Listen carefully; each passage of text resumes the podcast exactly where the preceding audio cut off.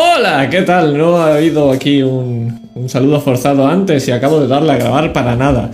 Así que, hola por primera vez, bienvenidos, ¿qué tal? ¡Ah! ¡Qué bonito! Bo- Hola y, suscripción. Gracias. eh, hoy comemos, es bonito, un kebab. Estamos en la senda de los héroes. Eh, con el decino- decimonoveno capítulo, episodio que se llama La senda, eh, sin héroes. Eh, y nada, vamos a, a presentar. Vamos a empezar con Jack, antes de que no se nos muera, entonces que diga sus palabras antes de que... ¿Qué tal? ¿Cómo estás, Diguito? Eh, hola. Eh, ¿Qué tal? Y Te veo como apurado hablando. Es que es el saludo estrella de Diego. Lo establecimos así en la sección anterior. Pues eh, que para quien lo, lo quiera ver, va a estar, va a estar, está, tremendo. Pues nada, vamos a ver cuánto nos aguanta el señor Dieguito que está haciendo aquí eh, todo lo que puede por eh, acompañarnos hoy. Y nada, señor Master, eh, dinos qué tal, cómo estás, cuéntanos. Vamos, ha sonado ahora lo de la suscripción. Increíble el retraso que lleva esto. Eh, pues muy bien, la verdad. Eh, bueno, le- la verdad no, estoy en la mierda, para qué engañarnos, como siempre. Más hoy que he tenido clase. Al menos, creo que más o menos tengo la voz intacta. Más o menos. Problemas Yo de... bueno, que yo estoy bien, con una cervecita aquí, pues ven, muy bien, la verdad, no tengo ningún problema. ni- pues nada, yo aquí haciendo de rosa. Y, y nada, vamos a empezar cuando quiera nuestro querido máster, que ve el resumen y la intro y todo va un poco rara, así que a tus mandos.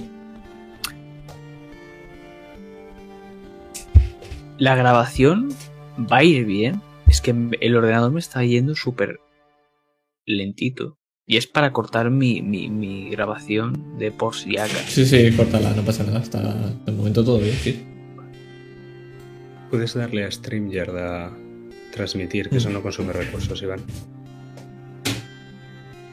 Para consumir los huevos. de- Pues dicho esto, eh, Y- sí, puedes quitarlo. A ver si podemos empezar. Ahora sí.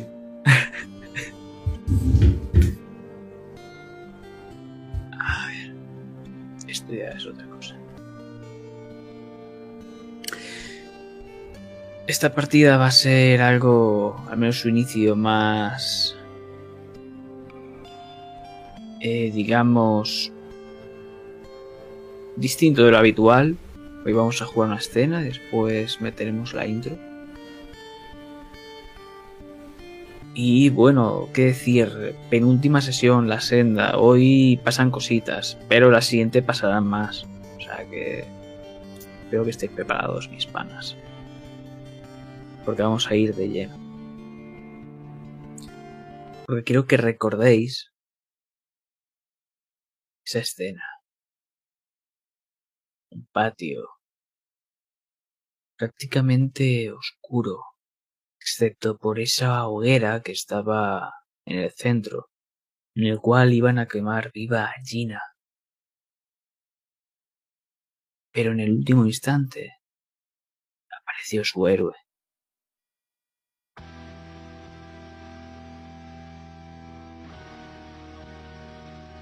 Y del fuego pasó al frío, al hielo, y no quedó nadie con vida. Unas cuantas palabras se cruzaron entre Gina y entre Rosa. Pero antes de poder continuarlas, Rosa, empiezas a notar como tu manga es como si empezase a desprenderse el tejido. Ese tatuaje extraño que iba marcándose cada vez más y más como unas venas negrosas te está ardiendo, te está consumiendo el brazo. Y ahora puedes verlo cómo empieza desde el hombro a nacer ese capullo, esas flores, esos pétalos de rosa, y cómo van cayendo a través de tu brazo tatuado. Va cayendo por ese tallo espinoso. Y gritas, gritas de dolor. Un dolor que nunca antes has sentido.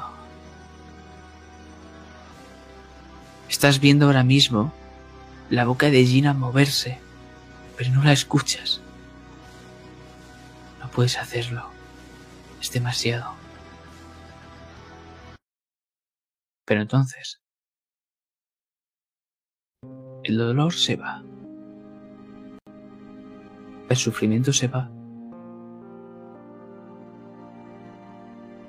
Porque ahora estás en el lugar más seguro que has estado en mucho tiempo aquel que recurres muchas veces. Estás en la biblioteca de Dantalión. Pero... No.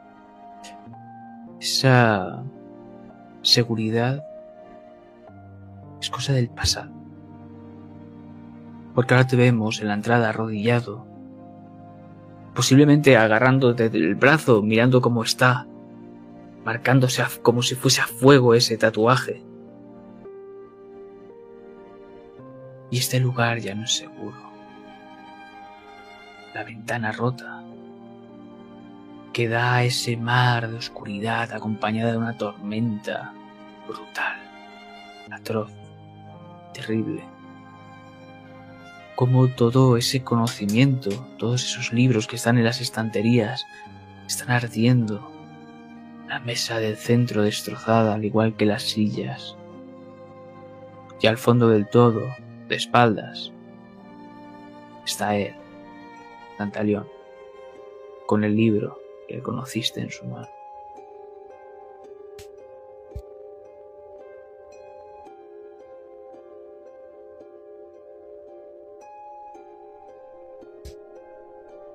Avanzo.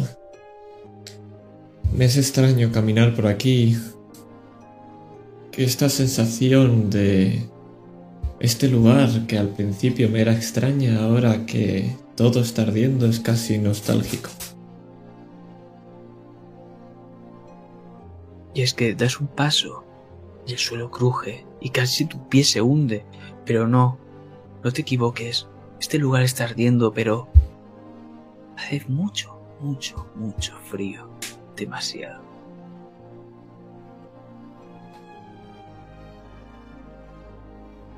Y es que estoy destinado a que todos mis hogares ardan al final.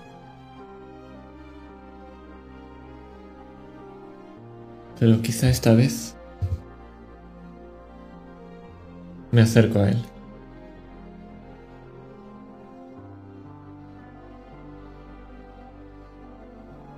Las escaleras que te separan de él están rotas.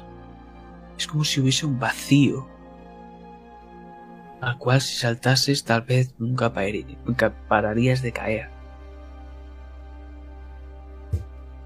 Y él está unos metros por encima de ti, tal vez un metro y medio, dos como mucho, al final. Y no se gira a mirarte a la cara. ¿Qué le va a pasar a este lugar?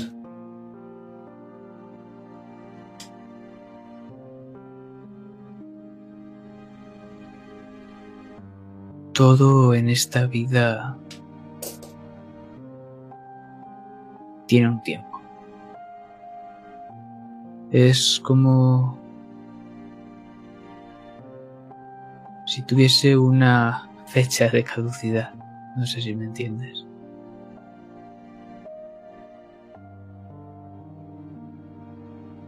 ¿Qué me estás queriendo decir?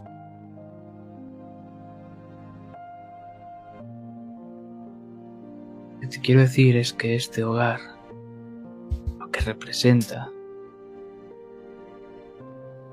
se está acabando. Va a desaparecer.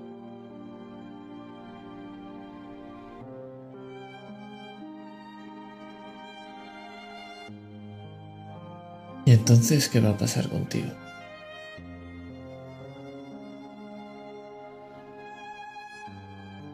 Eso no importa.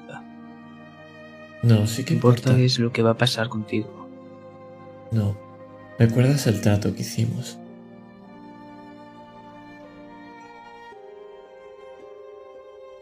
Me temo que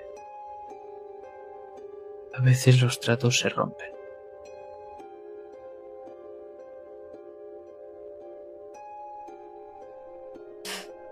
Esto es lo que querías. Querías poder. Y lo has amasado. Y esto es lo que tienes. Pero necesito el poder para poder hacer cosas, no para perderlas.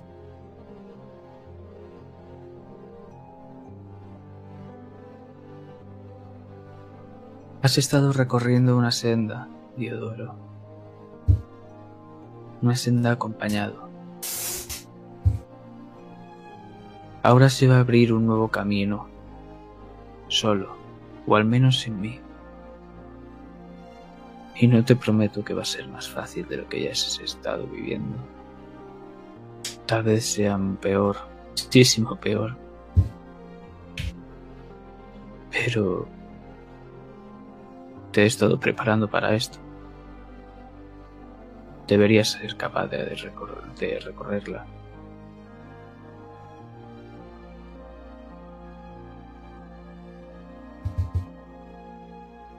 ¿Por qué no me lo dijiste al principio? ¿Por qué esperar hasta ahora?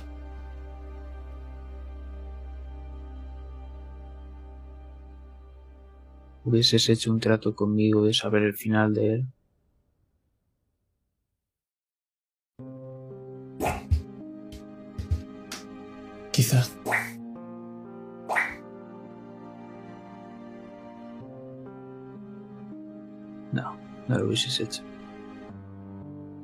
Nadie va a firmar algo sabiendo que después va a perder.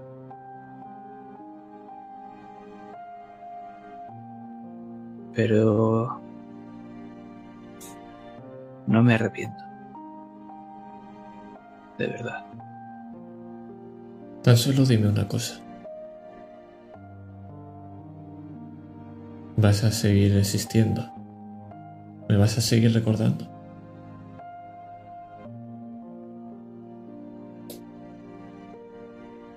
¿Cómo olvidarte? Entonces, mientras sea posible volver a tener una insufrible charla contigo, pues, es una nota optimista.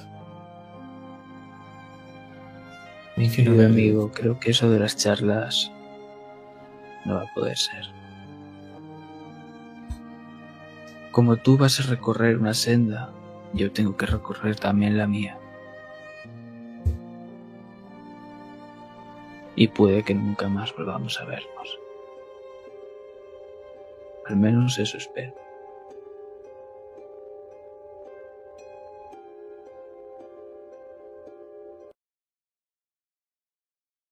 Entonces esto es un adiós.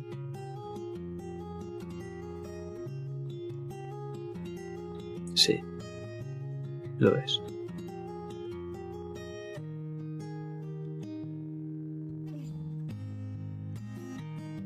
Empieza todo a desmoronarse, a venirse abajo.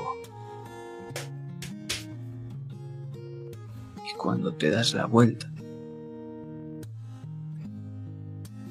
ves como él hace su amago y se gira de repente para echar un último vistazo a su amigo y ves su brazo, al igual que el tuyo, completamente tatuado con esa rosa. Pero esos ojos profundos, de color azul, ya no los tiene. Ahora tiene los tuyos. Y vuelves. Vuelves a esa oscuridad, abrazado de Gina. Y Gina lo que puede observar Es como mientras vas abriendo los ojos, vamos viendo tus ojos tornar a ser un azul profundo. Y dentro entra.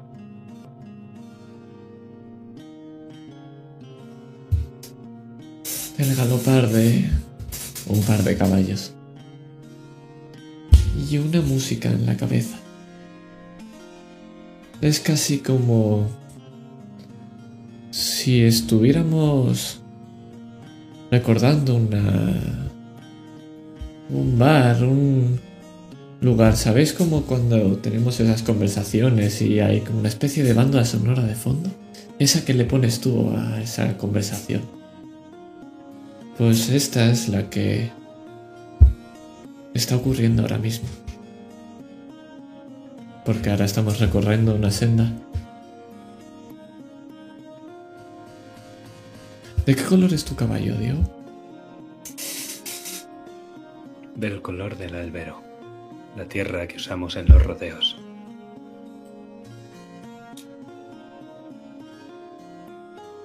Al contrario que el tuyo, el de Dio es completamente negro.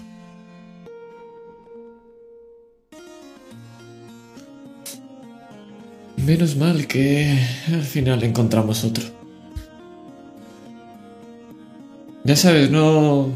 Lo del mismo caballo no lo acababa de ver. Yo tampoco. Por cierto, muy baja tu familia. No hemos tenido momento de discutirlo. Sí, bueno, más o menos.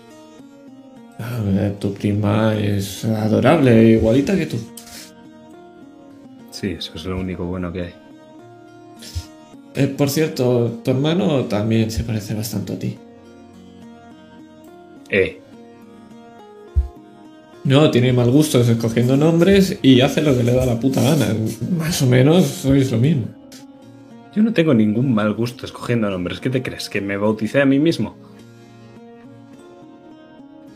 No, pero tu siguiente nombre lo elegiste tú. Podrías haberte cambiado del Diego de Aldana. Y simplemente La quitaste era- el David. Ya está. Y el Sandoval. Ahí lo tienes.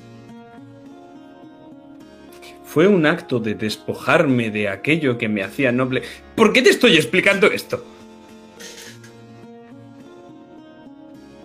Al final,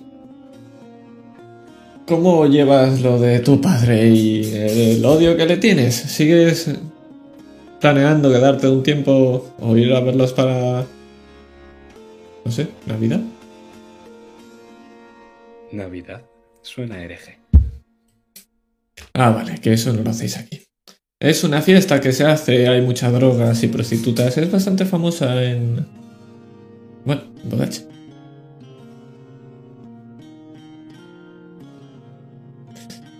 Eh... No... ¿por qué hiciste lo de la fiesta?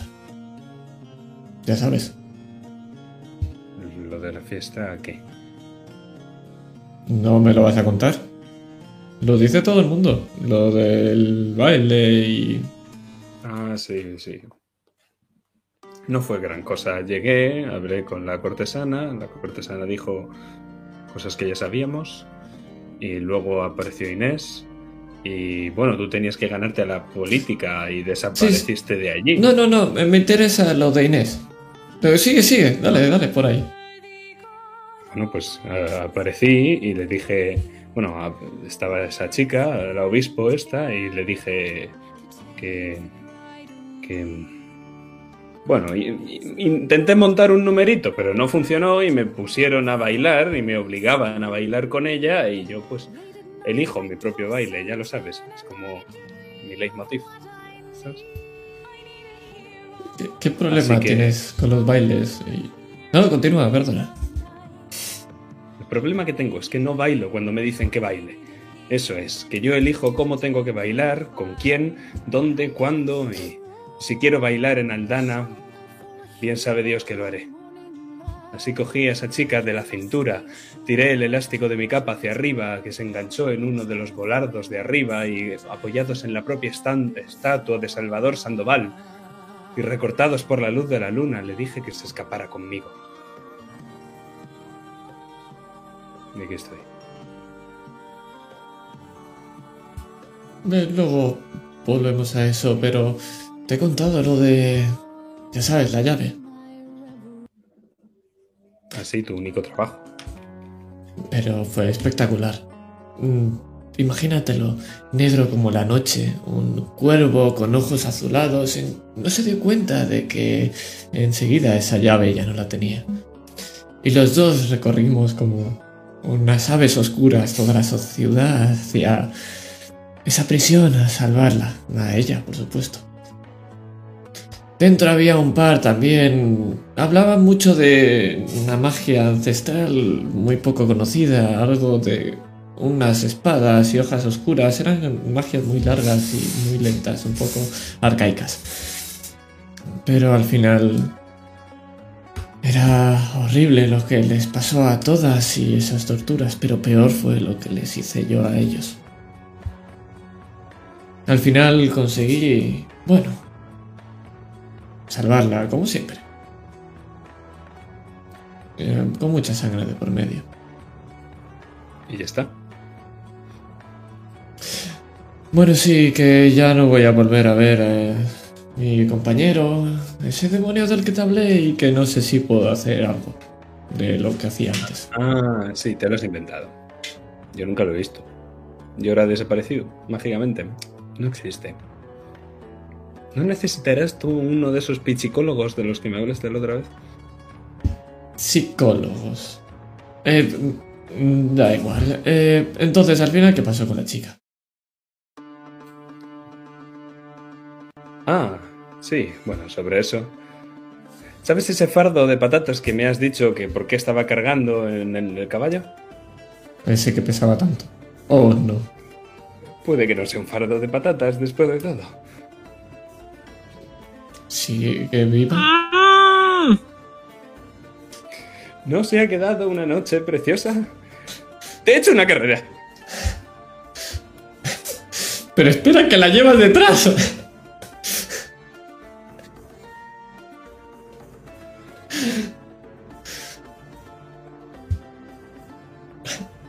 Vale, creo que es el momento del bosque Sandoval, niño.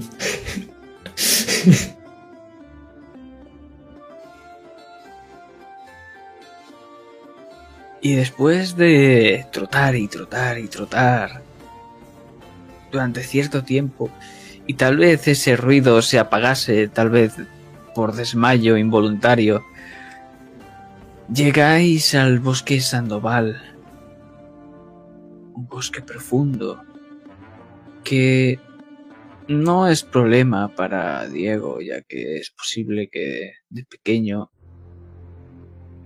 lo recorriese alguna que otra vez. Y además que ha estado con su familia, con el cardenal.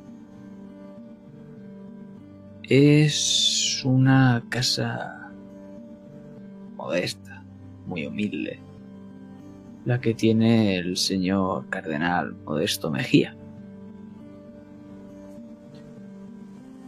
Sabes que es un tipo muy entrañable, podríamos decir. Es básicamente un ermitaño que no sale de su casa. Y no sabes tampoco muy bien por qué la Inquisición sigue manteniéndolo ahí si tampoco es que haga mucho. Pero ahora mismo nos encontramos a las afueras de esta casa. Hay un pequeño campo de cultivo propio, pequeño huertecito, con los típicos tomates, algunas patatas y demás. Y estáis vosotros, e imagino que algo más solitario, tal vez esperando apoyado en un árbol está Guren de Bastín.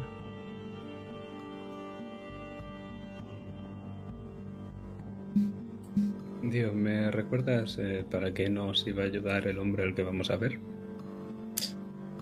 En principio, literalmente era que íbamos a dar jaque mate a la Inquisición.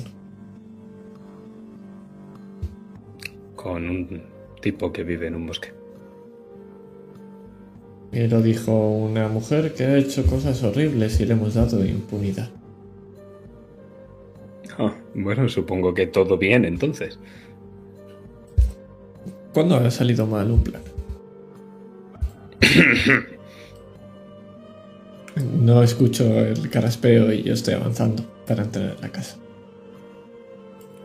Escucho como Inés se remueve y le doy así un par de golpecitos para que se calle.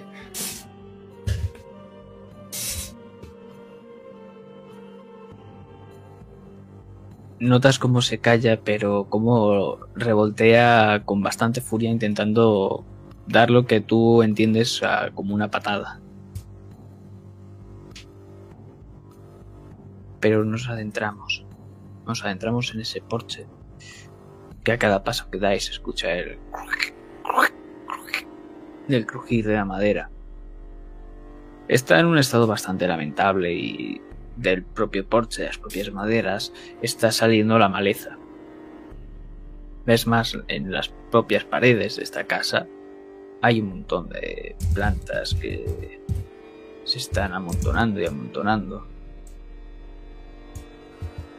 y escucháis el castaña, castañatear de alguien dentro de la casa. Mientras se va moviendo por ella.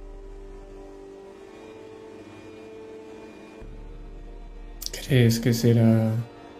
Sí, no tiene nada de peligroso, simplemente presentarnos y ya está, ¿no? Claro, solo es un cardenal, seguro que no tiene nada de peligroso. Todos los que hemos conocido hasta ahora han sido majísimos. Bien visto. Cojo y cargo la pistola.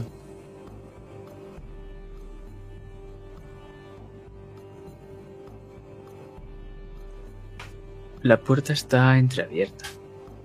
Este hombre parece ser que es bastante dejado.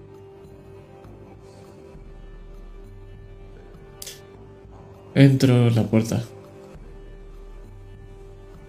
Venimos de parte de... ¿Hola? ¡Hola! ¿Quiénes sois vosotros? Y se os presenta un tipo calvo, solo de cabeza, porque del resto del cuerpo es bastante velludo y sobre todo muy gordo, que lleva una túnica que le tapa hasta los pies, o sea, los pies no se los estás viendo. Y se acerca mucho a ti. Hemos venido a llevarte. ¿Pero qué estás diciendo?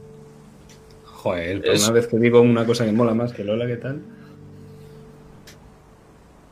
No le haga caso y yo la aparto un poco así, estoy escondiendo mi pistola detrás de- del cuerpo. Eh, venimos de parte de una conocida. Somos Diodoro Di Rosa y Diego de Aldana, el que viste calza. Eh, El pequeño Dieguito. ¿Lo conoces? Como que pequeño. ¿A qué edad te acercaste a mí, maldito animal? Yo no he hecho nada, si soy el cardenal de la familia. Oh, claro, porque eso te exime de cualquier cosa, ¿verdad? Que pudieras hacernos.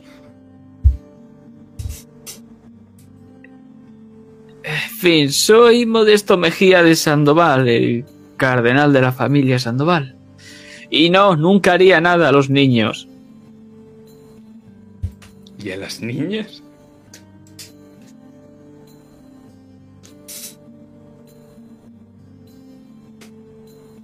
¿A qué habéis venido? Algo que es un poco más importante de saber qué harías con niños o con niñas en principio a que nos des información o nos ayudes a destruir la Inquisición. De parte de la señora Gallegos, ¿Cómo? por cierto.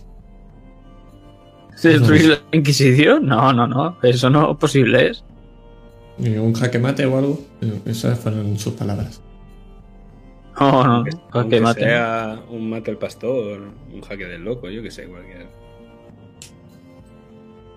Yo, mira, se acerca un caldero.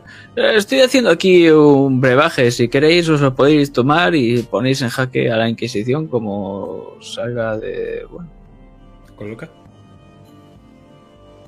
posiblemente.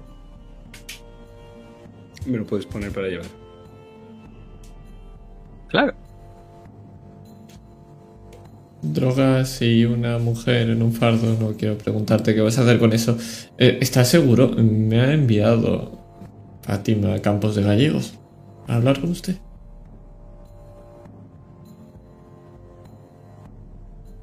No, Sí, no. sí. No, caso, te lo juro que no. Modesto, en Bodache no existe la ironía. Joder. Da unos cuantos pasos hacia atrás y se vuelve a escucharse. Y tú, Diego, estás más acostumbrado, pero tú, Rosa, es algo extraño.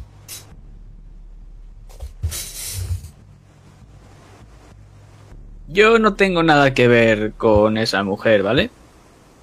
Yo decidí quedarme aquí en este santuario de la Iglesia Vaticana y transmitir la palabra de Zeus.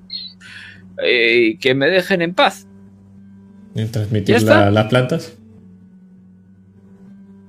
Es una forma de hablar con el Señor. Huiste de ese lugar y estás aquí exiliado porque no quieres que hable con nadie porque algo tienes que saber. Venga, va, suéltalo.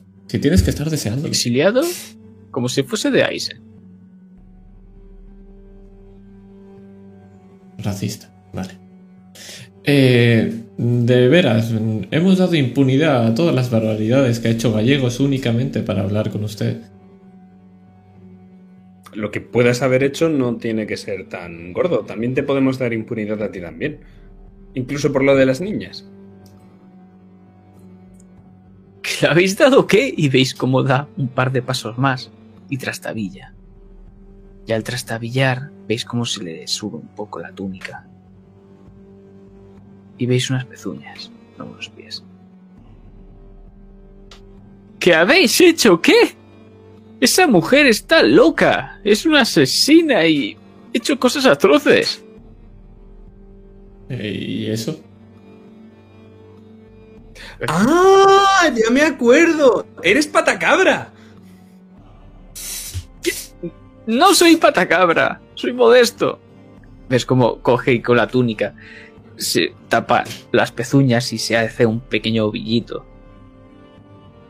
Ya me acuerdo de ti. Creo. Sí, pero ¿Sabes su historia. Rosa? Va a ser mejor que... Bueno, que un macho cabrío con su enorme se, se acercó a la madre de Patacabra y entonces Eso no fue así. sí sí sí bueno eh, vale ¿Y, y el secreto Yo no tengo ningún secreto, ya os lo he dicho. Vamos a ver. Tenemos que ir a un alcázar a recuperarlo y a echar a todos los que hay ahí dentro y se nos está acabando un poco el tiempo. Estaría bien que nos comentaras eso antes de que lo tengamos que sacar por nuestra cuenta.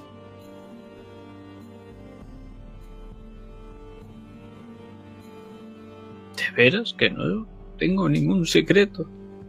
Todos los secretos que pudiese tener, y se levanta un poco la túnica, os los he revelado. ¿Sabéis lo que me pasaría si alguien se entera de esto? ¿O lo que le pasaría a la Inquisición? Y si se entera la Inquisición, lo que me va a pasar a mí. Sí, bueno. Es decir, que, Y si se entera la Inquisición, que poner en jaque a la Inquisición es que uno de sus cardenales tiene patas de cabra. todo un escándalo. No, Sí. no solo patas. Se, se levanta más la túnica y le ves la barriga. No, no, por favor, no. Lo, Eh, lo siento, era para ilustrar. Eso les decías a ellas, eh. Engendro. Bien que me rascaste la barriga de pequeño una vez. Era peluda. Eh, a ver. Em, no sé, no, no se me ocurre otra cosa. ¿Por qué nos habrían derivado aquí si no es para revelar mm, la patacabra de patacabra? No podéis hacer eso, me van a matar. Mierda. ¿Y quién va a preparar este brebaje para hablar con Dios? Vale, ¿y si te, ofre- te ofrecemos protección y... ¿Sabes que en Bodache hay... ¿Cómo asesina esa? No, no, no. Vale, vamos a dejarlo claro. Vamos a tener que hacer algo para destruir la Inquisición. Vamos a... Ese es el plan. Puedes colaborar o puedes no colaborar. Puedes ser ¿Y parte qué de que la haga? Inquisición cuando la destruyamos o puedes no ser parte de la Inquisición. Pero ¿cómo voy a ser parte de Inquisición cuando me vea?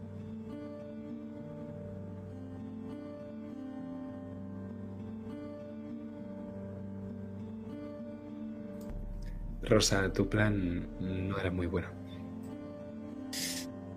Para defenderme diré que no es mi plan, es el plan de la vieja esa. Eh, le iré a hacer una visita en algún momento, no te preocupes. Te ha timado.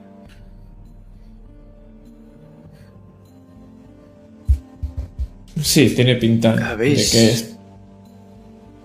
¿Venido algo más? O sea...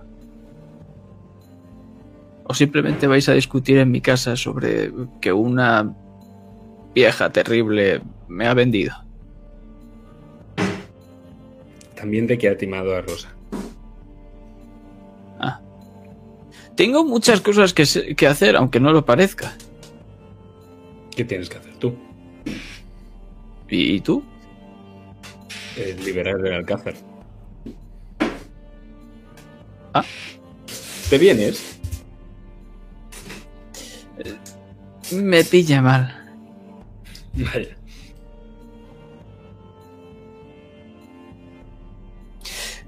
Eh, bueno, ya lo sabéis, o sea que estoy muerto igualmente.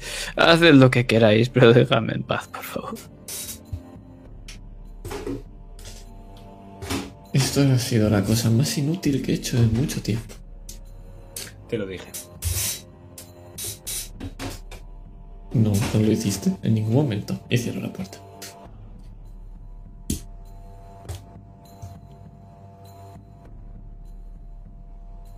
Y entonces nos vamos acercando a ese caballo que se está encabridando la parte de atrás.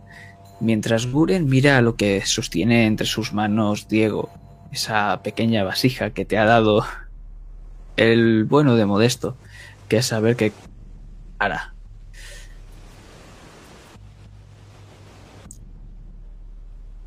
Y no sé si tenéis algo más que comentar o haremos una elipsis.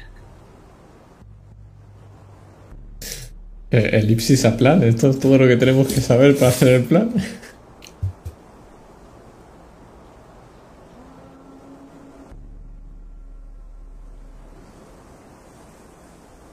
¿Te has tomado eso que te ha dado Modesto? Todavía no. Me lo estoy reservando. Lo huelo. Si eso un poco lo, lo huelo y ya está.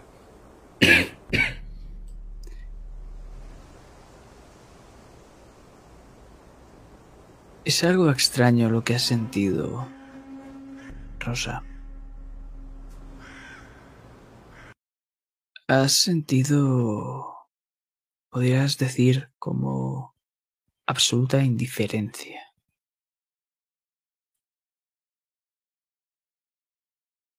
Sabes que el séptimo trato comportaba un precio. Sabes que es lo último que ibas a perder, ¿verdad? Así es. La humanidad. Sientes que la has perdido. No. Me siento la misma indiferencia que siempre. Antes esto no me habría interesado y ahora tampoco.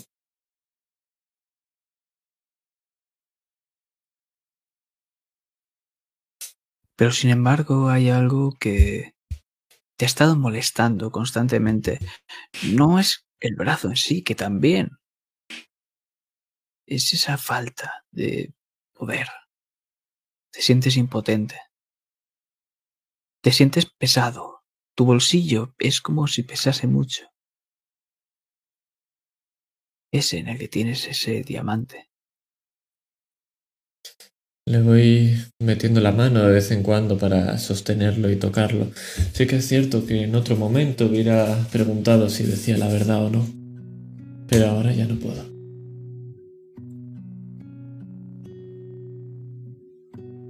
Y es extraño, Diego. Lo has notado, esos ojos azules. Ha sido un cambio sutil también de personalidad. Y cómo está compulsivamente metiéndose la mano en el bolsillo que sabes perfectamente que tiene el diamante.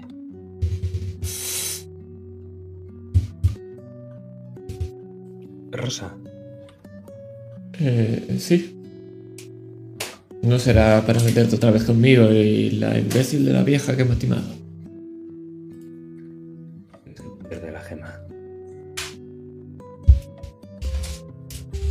¿Qué le pasa? Todo el mundo la quiere. Todo el mundo se ha intentado hacer con ella desde, desde la danza del agua. Primero la tuvieron los Bernoulli. Y antes de eso la tuvo tu padre, ¿no? Así es. Así consiguió que mi madre fuera esa cosa. Todo el mundo la quiere. Desde que los Bernoulli la perdieron y nosotros nos la llevamos. eh, Esta orden, est- estas siete sillas han intentado hacerse con ella.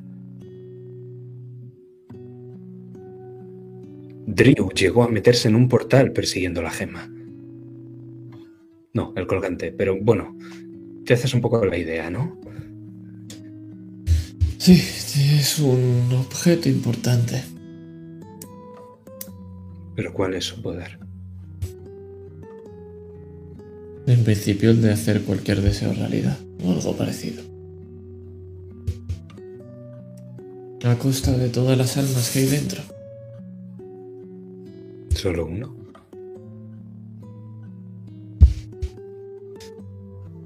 Imagino que sí. Imagino que el precio a pagar son todas las almas de su interior. Y si quieres otro, habrá que conseguir las mismas que habían dentro.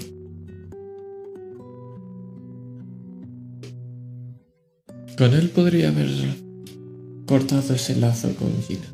No sé si lo recuerdas. Estáis ahora mismo trotando por un camino en el que a ambos lados tenéis un montón de césped. Es como si estuviese recién cortado y la hierba huele. Bastante más atrás queda Guren.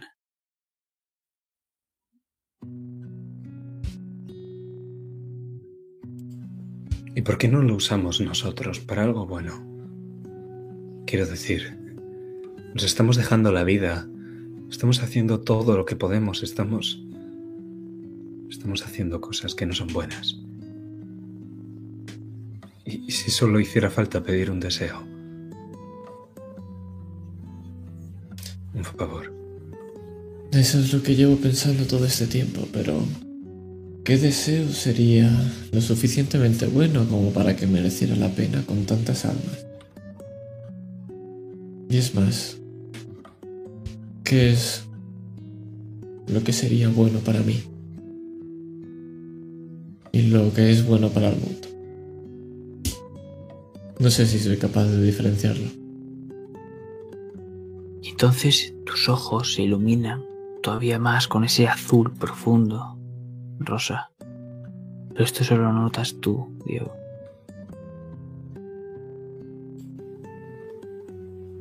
Supongo que la respuesta está en nuestros corazones, ¿no? Son lo que nos dicen lo que es bueno, lo que es justo, lo que es honor y lo que es ser un héroe.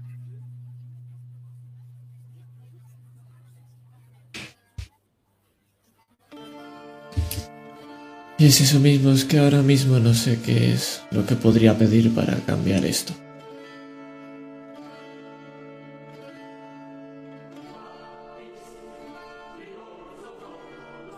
Una vez me dijiste que tenías una tormenta dentro.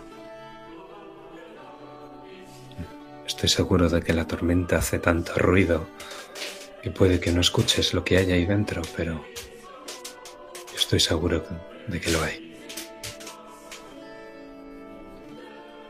Eres mi amigo, Diodoro.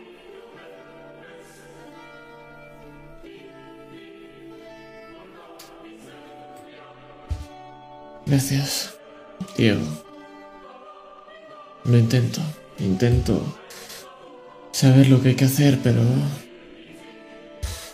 tengo que reestructurar muchas cosas.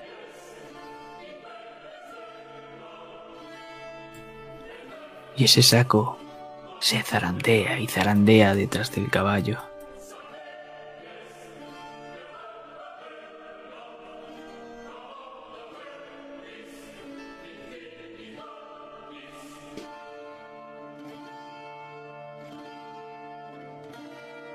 Quizá al final esto sea lo único que pueda evitar que... Ya sabes, la de las patatas se convierta en una diosa.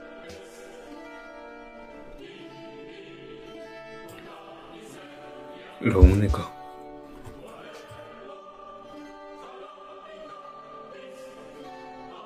O al menos lo tenemos como plan B.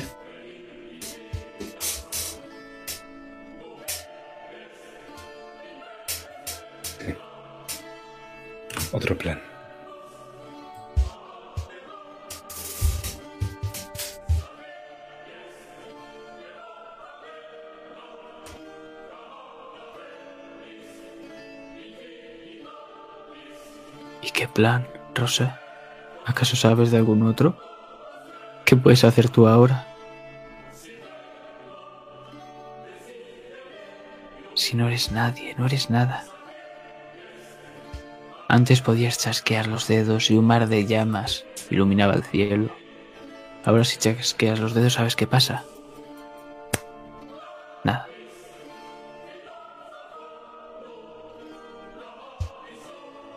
Eso es lo que he hecho varias veces en todo este viaje. Y una queja, un gruñido. No entiendo por qué esto era tan importante si al final... Quizá tiene razón Diego y me he equivocado.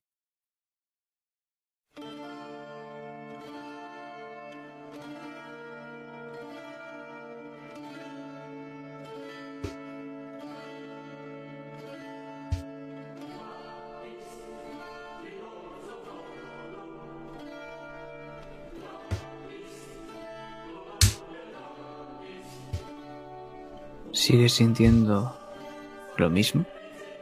¿Que aún tienes humanidad?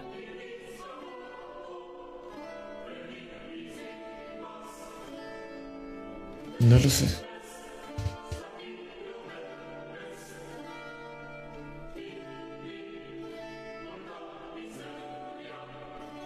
No lo sé, pero lo que sí que sé es que haría cualquier cosa para hacer lo que se tiene que hacer. Eso es lo único que sé que no ha cambiado.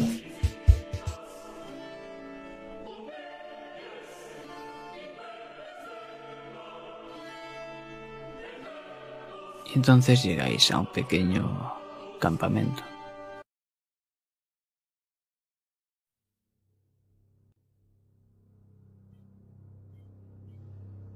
Podéis ver los colores de la bandera real de Castilla y unas pequeñas tiendas de campaña bastante improvisadas y bastantes pocos hombres. Muy pocos. Hay algún que otro herido. Y hay una tienda de campaña que es más grande de lo habitual, donde podéis intuir que ahí es donde se hacen los planes y demás.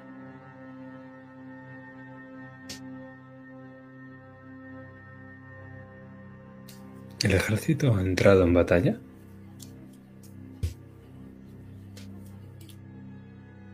Algunos parecen, parecen ser que han intentado ir. Pero los pocos que han ido ves que están por aquí medio muertos. Algunos tienen heridas bastante graves, de esas que sabes que no van a poder volver a luchar jamás. Y son de los nuestros, ¿no? Sí. Al fondo veis una gran puerta que está defendida con una pequeña muralla con soldados y podéis ver cómo antes de llegar a esa zona todo está lleno de boquetes en el suelo. Y al fondo, a la izquierda, veis el mar. Y tú si agudizas un poco la vista, Rosa, puedes ver un objeto, algo en el mar, que está apuntando en esta dirección. Freno, Diego, un momento. Ahí la tenemos. La santa.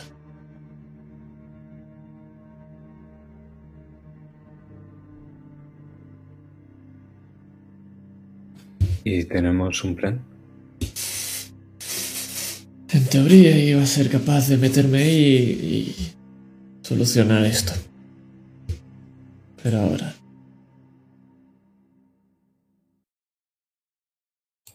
Ya.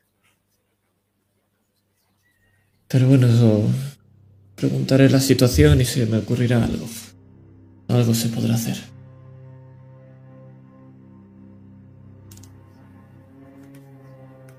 Habrá que buscar al general. Kuren se os queda mirando. El saco de patatas lo vais a llevar mucho tiempo ahí más. Eh, sí, ta- también tenemos que hacer un plan con eso. No podrías haberla llevado, ya sabes. En cualquier otra dirección. Nosotros íbamos hacia aquí. Haberla soltado por ahí. Guren, Haberla eh, dejado en casa de ese bicho raro. Guren, cállate.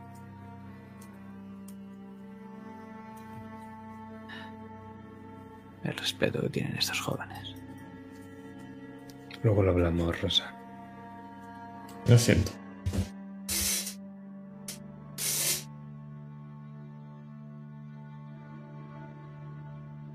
Entráis. Entráis en esa tienda de campaña y notáis la tensión en el ambiente. Un mapa desplegado con varias fichas tiradas por el mapa. Y tu hermano, desesperado, con los brazos encima de la mesa, dando órdenes a diestro y siniestro. Y de muy malas maneras. Y cuando se abre esa tienda, ¿qué es lo que queréis? Y alza la cabeza. ¿Qué hacéis aquí? Zoquete. No estoy de humor para eso.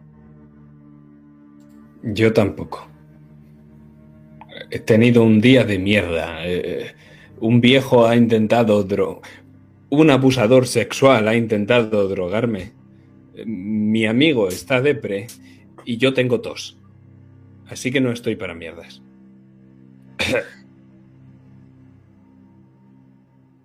Cada día que pasa eres más imbécil.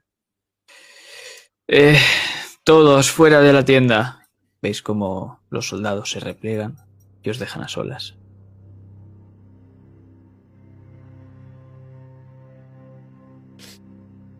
¿Qué has hecho? ¿Lanzarlos contra el mar, las aguas, la piedra y las gaviotas? No solo contra esa puerta. ¿No se te ha ocurrido que tenías que esperar a los especialistas? No, yo te dije que, que iba a hacer lo que fuese por los míos. Sí, incluso estupideces. ¿Y vosotros qué podéis hacer? Si todos los tuyos te dicen que te tires por un puente, ¿te tiras? Santiaguín, por favor. Empecemos, hermano. Vale, vale, vale. A ver. Eh, este la ha cagado y este está aprendiendo lo que llevo sintiendo todo este camino que hemos hecho planes y has hecho lo que te da la gana. ¿Podrías entenderlo? Ahora lo que hay que hacer es un nuevo plan para arreglar toda esta mierda. Eh, cuéntanos, ¿qué es lo, la situación actual, por favor? Vale, vale, vale, vale. Empieza a colocar unas cuantas piezas en el mapa. Estamos aquí. Coge con su espada, hace un agujero a la tienda de campaña. Y allí está la puta puerta que debemos cruzar. Está más o menos defendida. Lo que pasa es el puto barco de allí. Nos dispara desde esa puta distancia y no nos deja pasar. De acuerdo, ¿dónde están los barcos que le pedimos al bueno de Bernoulli? Imagino que deberían estar llegando. Pero no solo eso, nos disparan y encima los de las murallas les da tiempo a recargar, haciendo que nos frenen. Nos disparan con arcabuces y demás. Esos cabrones. Vale, entonces lo que hay que hacer es que tenemos que infiltrarnos en las puertas, preferiblemente de noche, cuando la santa no pueda disparar hacia nosotros. Y, y bueno, quizá eh, quebrar a los centinelas y abrir las puertas. Cuando los barcos de los Bernoulli lleguen, como mucho, lo entretendrán lo suficiente. Ya está. Eso es ser un general. Eso espero. Yo solo espero que esos barcos que tienen que venir estén bien equipados. ¿Habéis visto fuera cómo está el campo? Si conseguimos estar dentro, me da igual cómo queden esos barcos. A malas, aunque no sean capaces de encargarse a ese barco, podrán darnos el tiempo suficiente para entrar ahí dentro.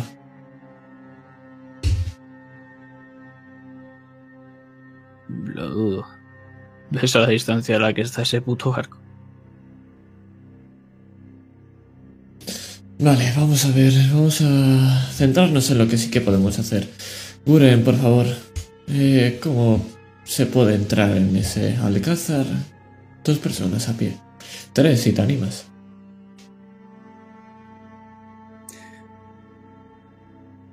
Imagino que podríamos dar un pequeño rodeo, infiltrarnos. Recuerdo alguna pequeña grieta en el muro.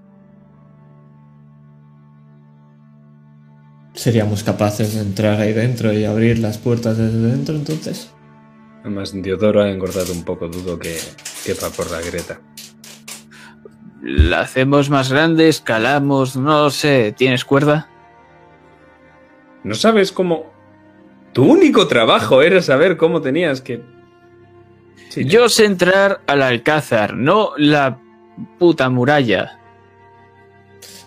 Vale, vale, vale, de acuerdo. Sí, es- escalamos o lo que sea. Vale, de acuerdo.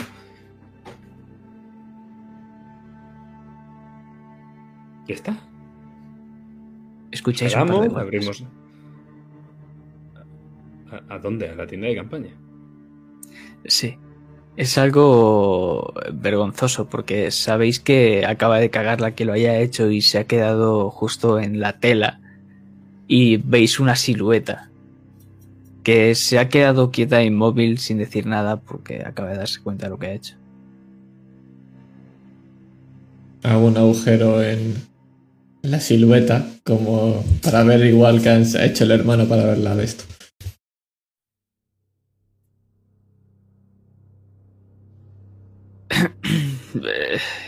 Hola. Y veis a un Zanasis con su característica cabellera rubia al otro lado.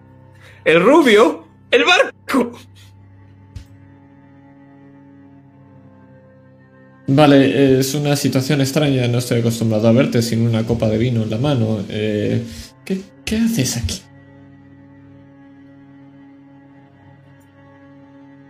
A ver, somos amigos, ¿no? Te miro, Diego. Sí, supongo, pero. ¿Y para qué pensáis que vinimos a Castilla y mira a ambos lados? Porque teníais que hacer algo con Odiseo. Lo dijiste tú. Pues si no los vimos Yo en no fui a Odiseo. Odisea. Claro. Yo me fui Pues- con Veracruz. O sea que todo vuestro objetivo era tomar el mismo barco que. eh, tomar el mismo alcázar que nosotros. Bueno, era apoyaros. Pero si no estabais con nosotros, ¿cómo nos estabais apoyando? ¿El apoyo moral que me daba Diodoro cuando yo hablaba con mi familia? Estábamos buscando recursos Ah, ¿y dónde están? de camino. Tenemos los peores aliados del mundo. Entre el druida de las niñas y este tipo. Y el Vale, borracho que, que lo contratamos para entrar en un muro. Y no, no- resulta que no es este muro, que es el muro de más allá. Al final voy a necesitar ese brebaje que te ha dado el druida. Eh, vamos a ver. ¿Qué recursos son los que has buscado, Thanasis? Pues un barco bastante guapo de la señorita Lorela. Va bastante fino. No Vale, entonces-. ¿Con el barco de su amante podremos hacer algo? ¿De mi qué? No, del otro, del...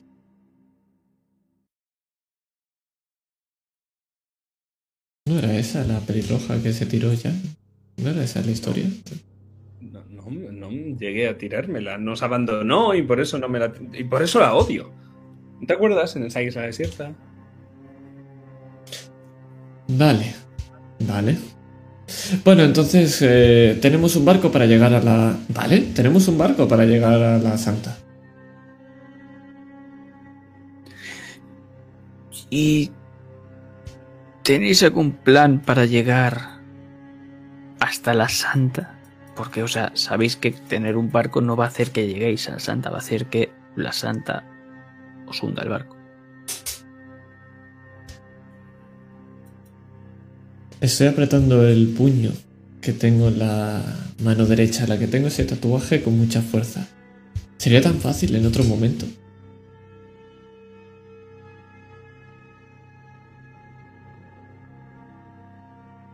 Mira.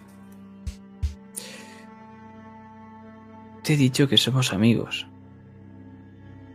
Y mira de reojo a Diego. Y los amigos están para ayudarse. ¿Recuerdas a nuestro amigo en común?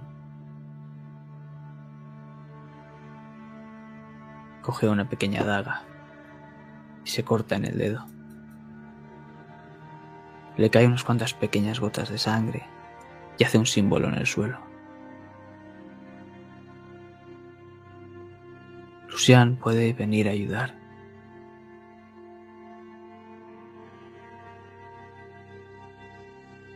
Él es feliz con su mujer. No debería involucrarse. Siempre viene bien algo de acción, aunque seas un viejo carcamal y... Sin ofender. Mira a Guren de arriba abajo.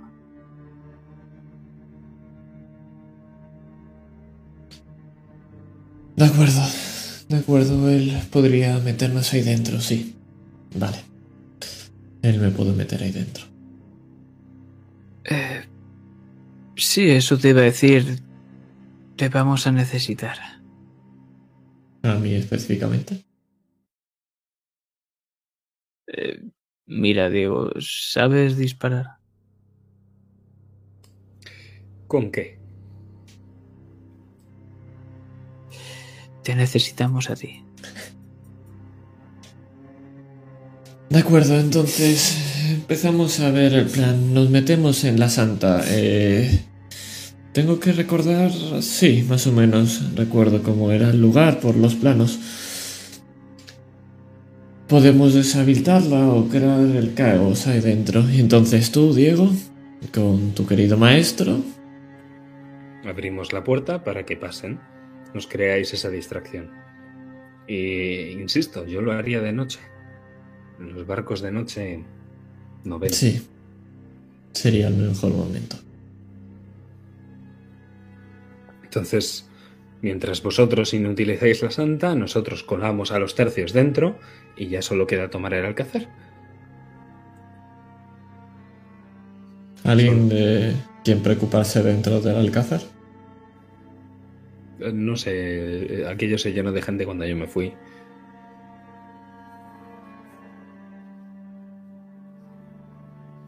¿Sabes quién está al mando de esto? Y mira al hermano.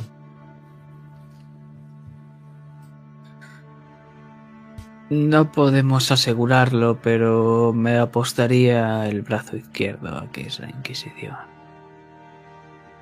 Sí, bueno, eso. ¿Verdugo?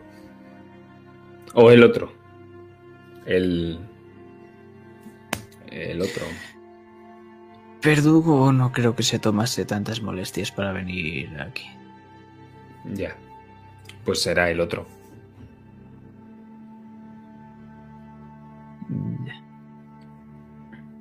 ¿De acuerdo? Suena como un plan. Eso es que la vamos a cagar. Eh, solo me equivoco. ¿Cuántas probabilidades hay que me equivoque en un plan después de otro plan? Es como que un rayo caiga dos veces en el mismo sitio. Es imposible. Improbable.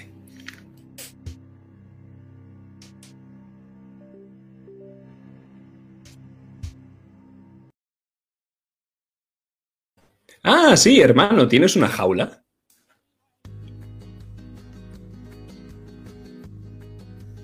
¿Qué?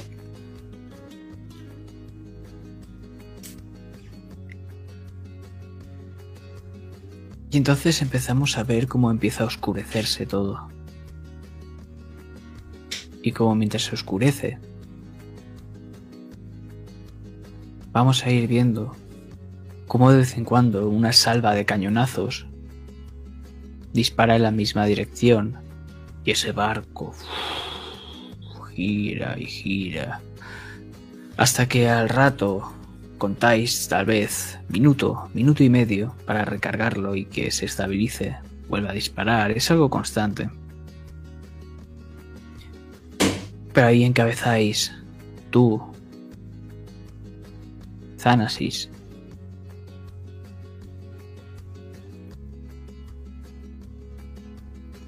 Y no sé si habrás llamado a Lucian al final.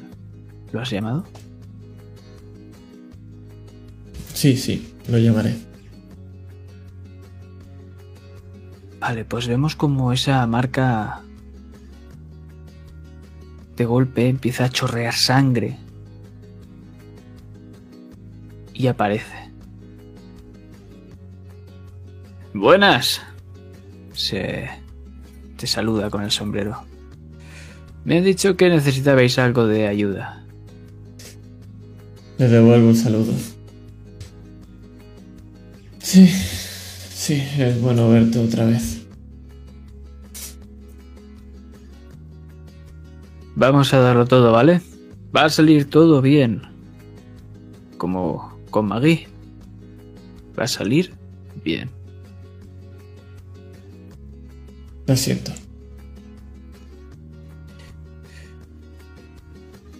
Diego, ¿qué tal? ¿Todo bien? Excepto que eres gabacho, todo va bien. Gracias.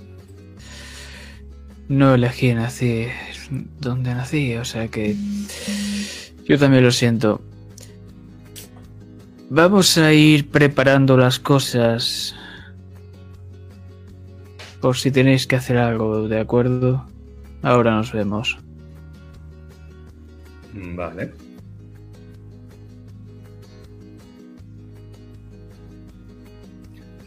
Rosa, ¿tienes un momento? Sí, hasta que acabe de hacerse de noche tengo todo el tiempo del mundo.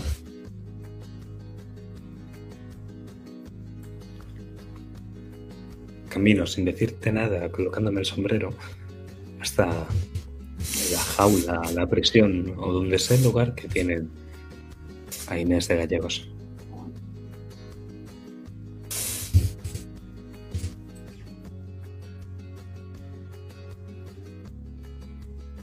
Es un lugar con pésimas condiciones para lo poco que han podido traer. Es una jaula para prisioneros bastante improvisada. Y ahí está como si fuese una leona, sacando uñas y dientes.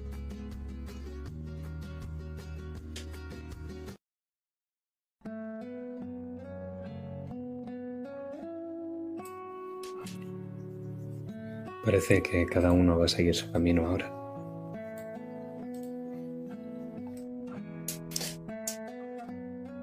Sí, pero es... Qué dramático suena, Diego. ¿Sabes lo que pasa en estas situaciones? Cada uno acabamos haciendo una cosa y luego nos juntamos. Y hubo una vez que nos juntamos demasiado tarde. Entonces es fácil, vamos a evitar que eso ocurra de nuevo. Pasó, prometí que nunca volveríamos a separarnos. Y entonces yo me separé de ti.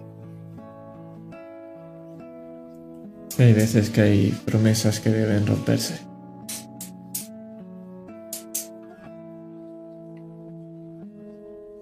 Esta vez ya no lo tienes, Rosa.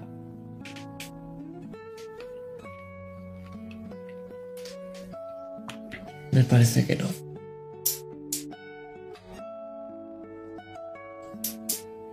Él te devolvió la vida, ¿no?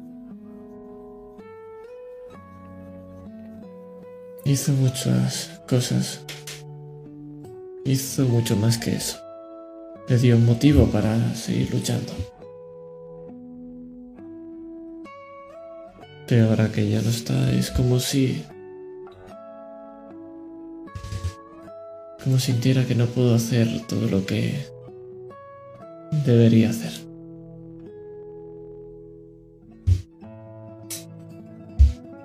Verte.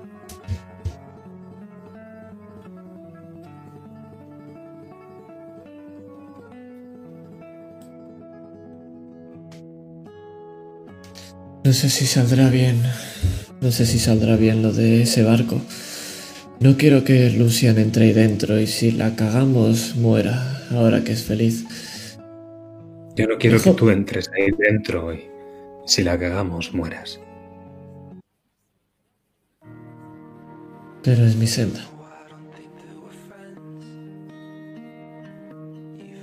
Es la que elegido.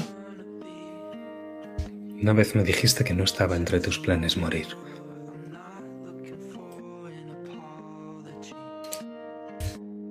No lo está. Pero hemos descubierto que mis planes no salen bien.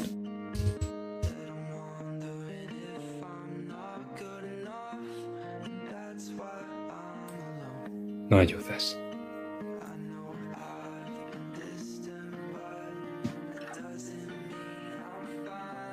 Ahora lo único que te puedo prometer es que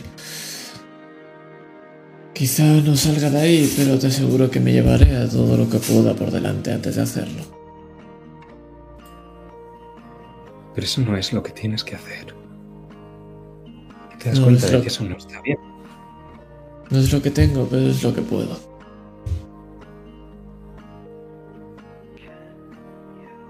No es lo que puedas, es lo que debes. Si tu senda no es la de un héroe, ¿qué sentido tiene? Siempre me has hablado del bien mayor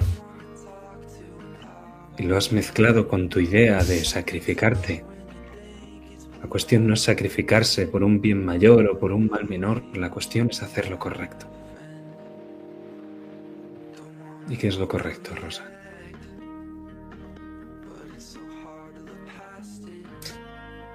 Salvarlos a todos, o todos los que se pueda. Lo dijiste una vez.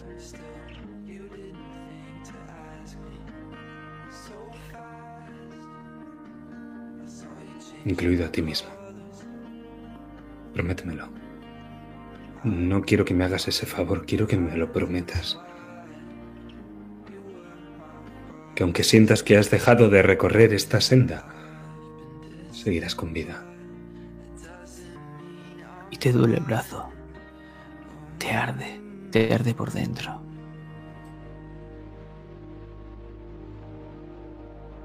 Aprieto mucho el puño. Te lo prometo.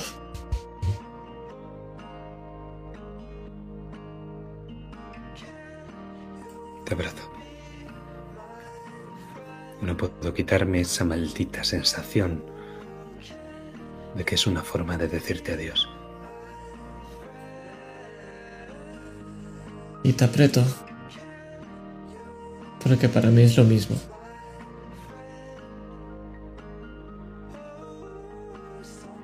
Y cuando te quieres separar ves que no te dejo.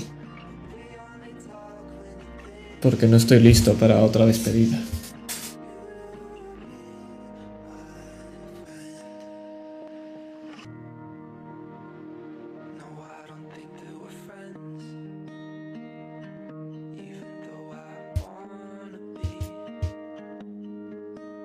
¿Aún sigues sintiendo lo mismo, Rosa? ¿Aún eres humano?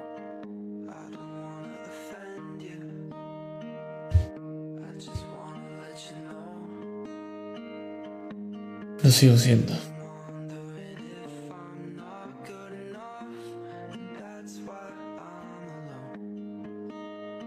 Pues debemos desaparecer de la tienda. Pero nosotros nos quedamos en ella, con esas. esa jaula, esos barrotes que contienen a una fiera. Tal vez más feroz de lo que hay en el Alcázar, ¿verdad, Diego? Quizás sí.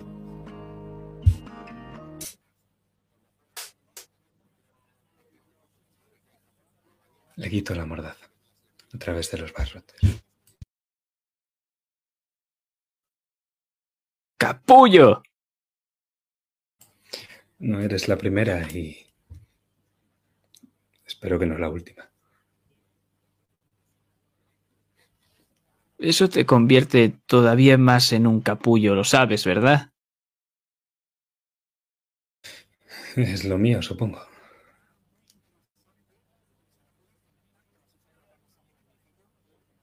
¿Era necesario todo el camino en un saco? ¿En serio? Te lo ofrecí por las buenas y dijiste que no. ¿Tú te hubieses estaba- metido en un saco? No estamos hablando de mí, Inés.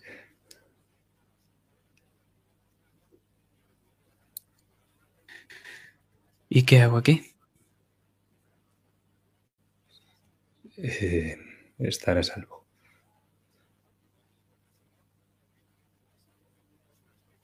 Lado del Alcázar. Era donde yo iba. Y estás yendo al peligro. ¿Sabes lo estúpido que es? Bueno, el listo era Rosa. y me dejó solo y tenía tres opciones, ¿vale? Escogí la, la de en medio. Te pedí una sola cosa y no fuiste capaz de hacerla. No era lo correcto. Pero sí lo necesario.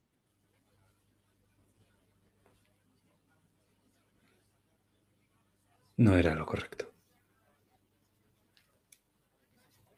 ¿Y ahora qué? ¿Qué va a pasar? ¿Vas a arruinar la vida de otra pobre mujer? ¿Vas a arruinar a mi familia? Esta gente va a hacer lo que sea por traer a esa cosa de vuelta.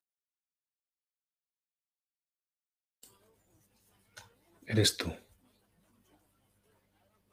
Lo sabes, ¿no?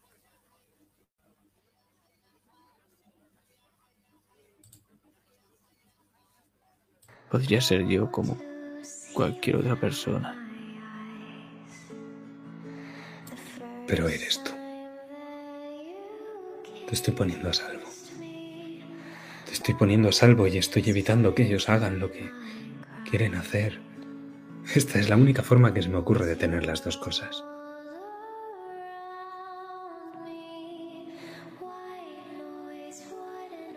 Nunca puedes tenerlo todo, Diego. Nunca. Y aprecio, de verdad, aprecio lo que has hecho.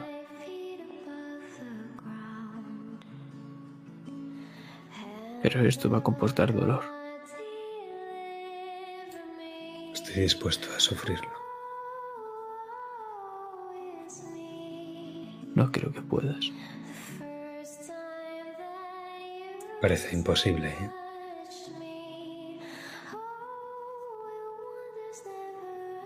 Te diría que improbable.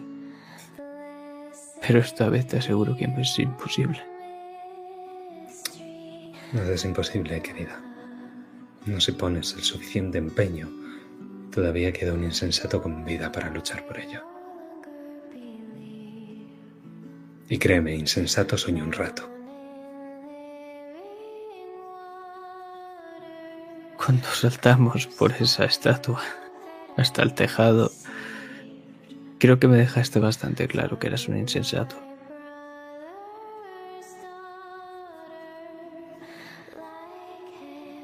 Ya lo sabes.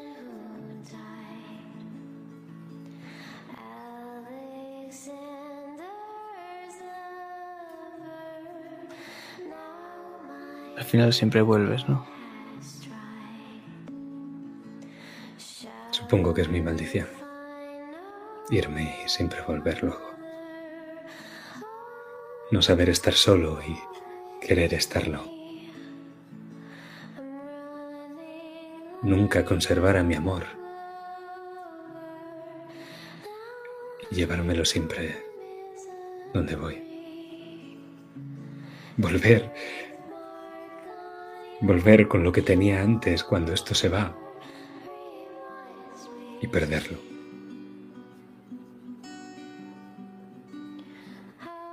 Esa es mi maldición. Nunca. Nunca has estado solo, digo. Nunca. Un estregue me dijo que ese era mi destino.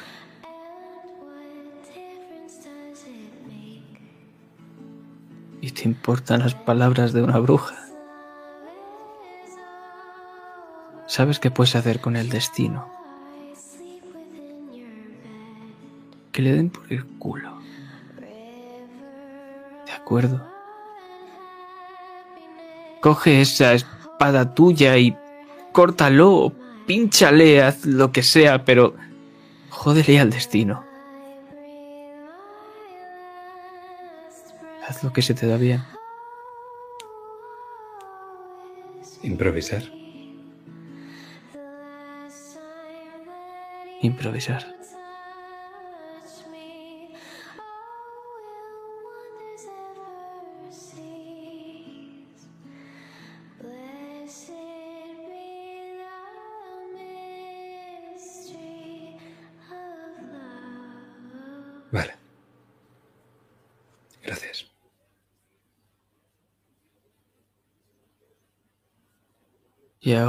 Acaba con esto ya y sácame pronto de esta maldita jaula.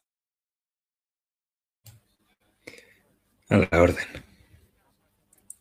Me doy la vuelta. Buena suerte.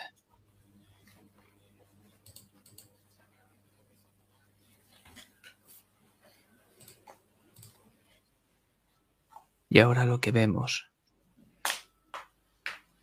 son esos barcos. Uno capitaneado por tu grupo y el otro, los otros, cuatro más. Reconoces que son de Mondavi o de Bernoulli, para ti ya es lo mismo, Rosa.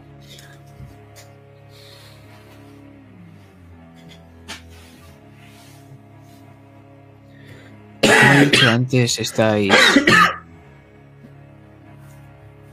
con un enfermo en la cubierta, parece ser.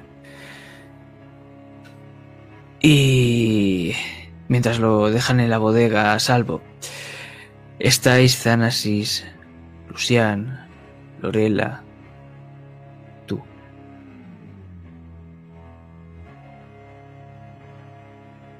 Vale. Lucian puede hacer esas mierdas y entonces escucháis un... Y un montón de astillas de otros barcos empiezan a saltar. No tenemos tiempo. Ya sabes, portal, sangre, objeto. Necesitamos lanzar algo muy lejos rápidamente.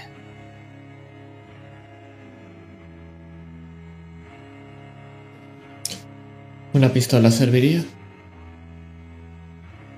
¿Tienes puntería?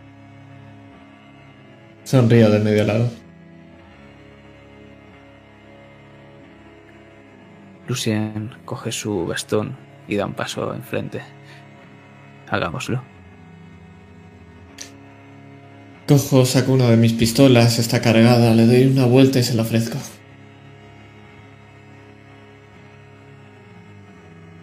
Hazme una tirada de dados. Ojo, que voy a tirar. ¿Pero qué es esto? ¿Jugar al rol? No, no, no estaba ni el rol. Esto de ID. ¿Qué es esto? ¿D&D? ¿Qué, te- qué- qué tiro? ¿Qué hago?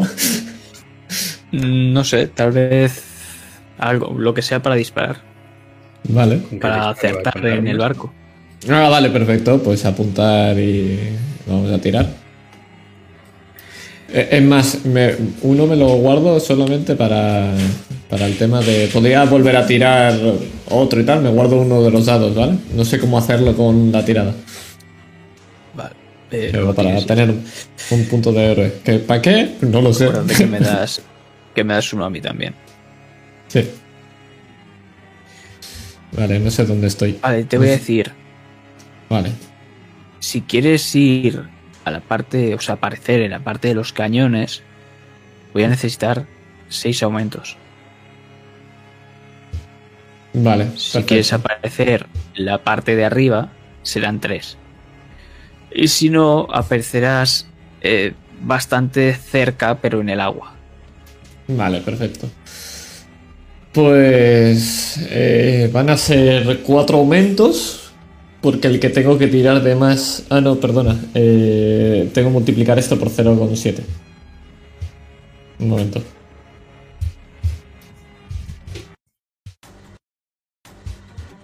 Mientras lo que escuchamos es otra ondanada de balazos de cañones, como empiezan a derribar a otro barco. La táctica que os estáis siguiendo es algo bastante sencilla. Los barcos van cubriéndote, mientras tú te estás acercando lo máximo posible para tener justo a tiro el barco. Y una vez dispares, Lucian se encarga del portal. Pues tengo seis eh, exactos. Da la caña. Sí, sí. ¿Nos vamos a los cañones? Nos vamos a los cañones y tengo un punto más de héroe. Sí, sí.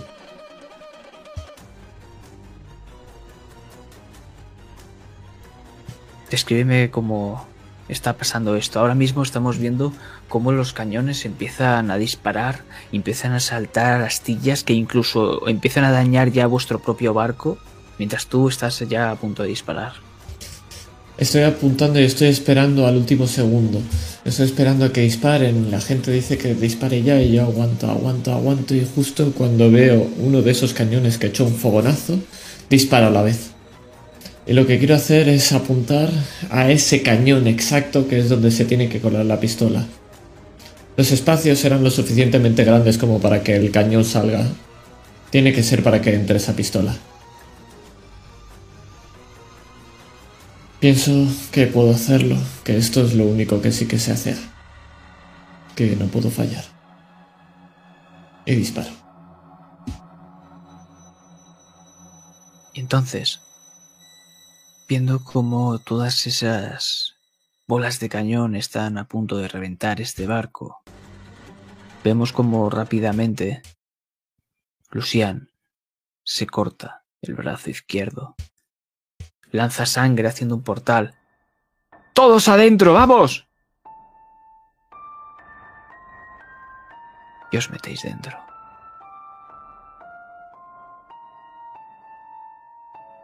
Luciana está encabezando la marcha. No os perdáis. Este sendero puede ser peligroso. y volvemos a esos tornos carmesíes, donde vamos viendo fragmentos de lo que era o de lo que fue. Vemos esos barcos reconstruidos como chorrean sangre.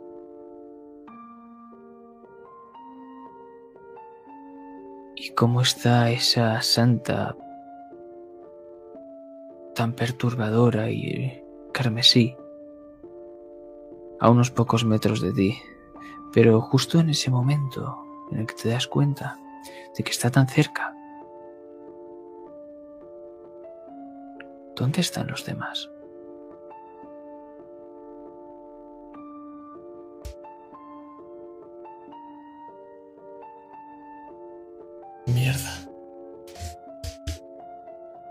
No sé si he estado tocando demasiado esa gema y ensimismado en que todo esté bien, en comprobando el camino, pero estaban detrás de mí y ya no lo están.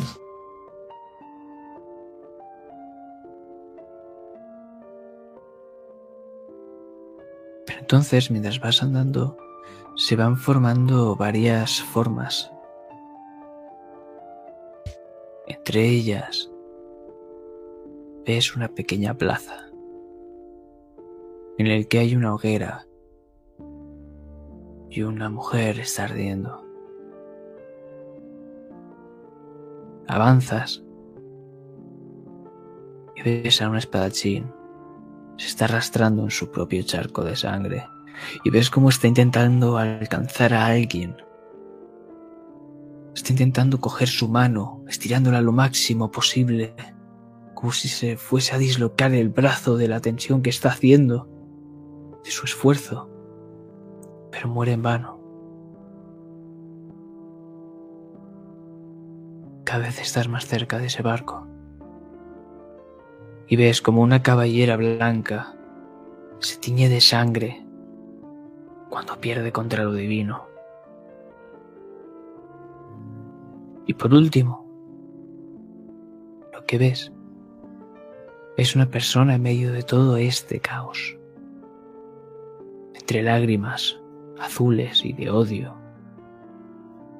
Vemos como una gema se está alzando. Y mientras sus ropas se tornan carmesí, todo desaparece, dejando exclusivamente a un hombre de ojos azules.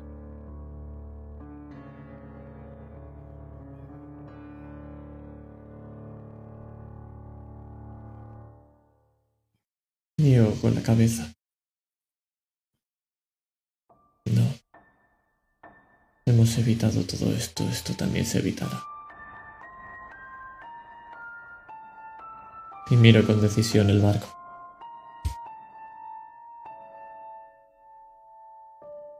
Entonces lo escuchas algo amortiguado. ¿Rosa?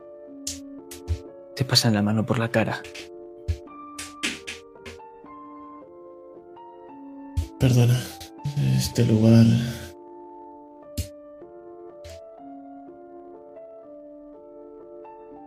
Zanasis te da un pequeño codazo. Estamos a punto de llegar, no. Síguenos.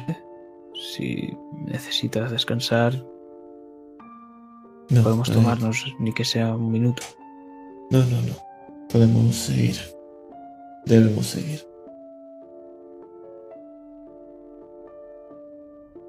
Claro.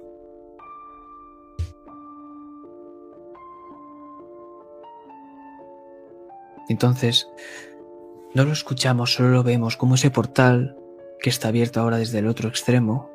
Empezamos a ver cañones como empiezan a volver a cargarse, pero no escuchamos absolutamente nada. Y estáis a punto, estáis en el umbral, a punto de poner un pie en el suelo. Pero justo en ese momento, lo que escuchas, Diego, son hombres llegar. Deben ser una treintena. Buenas noches y con Dios. Hemos llegado como prometimos. ¿Tú quién coño eres? Yo y ellos somos los tercios castellanos.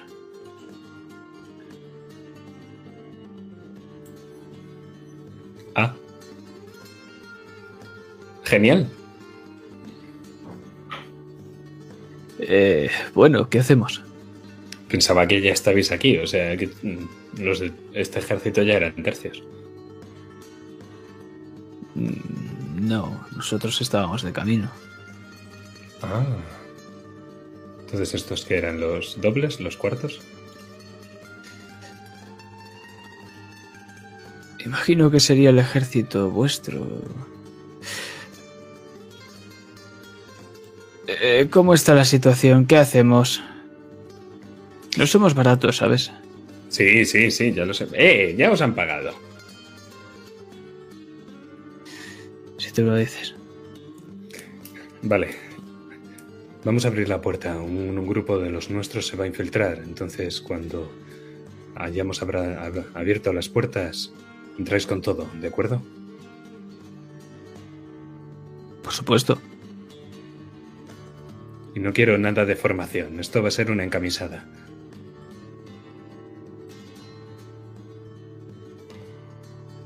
Vamos a destrozarlo todo, no te preocupes. Bueno, pero los civiles los dejáis. Sí, por supuesto.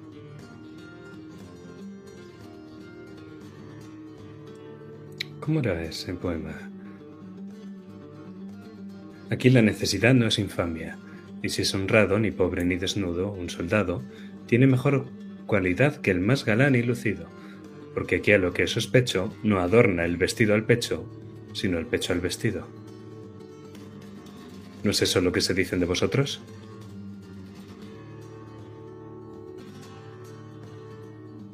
Sabes que también se dice de nosotros. Que somos unos don nadie. La milicia Y te voy a demostrar. de hombres honrados. Así es. Y hoy vamos a demostrar a toda Castilla cuál es la verdad. O sea, que demos un espectáculo, ¿de acuerdo? Vosotros entráis, hacéis vuestras cosas de lo que sea que hagáis y nos abrís las puertas y nos divertiremos. Con Dios. Con Dios. Guren, ¿dónde se ha metido ese viejo putero y borracho? Lo encuentras en un árbol. Está mirando la luna mientras está con una tinaja bebiendo vino. ¡Deja de hacerte el interesante! Tenemos un muro que tomar. Ves cómo se rasca la barbilla muy lentamente. Ah, perdona, estaba contemplando este cielo nocturno. Oh, por favor. Está bien. Era coña, tira la tinaja. se sacude un poco el polvo al saltar del árbol y hace unos pequeños estiramientos. ¿Tú también combates mejor borracho? ¿Acaso se puede combatir de otra forma? Touché.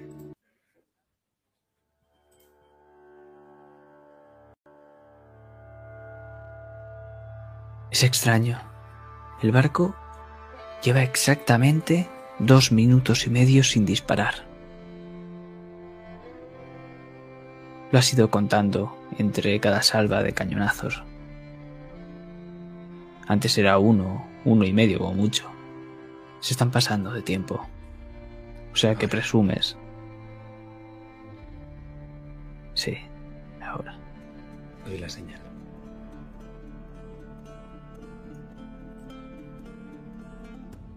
Hazme una tirada.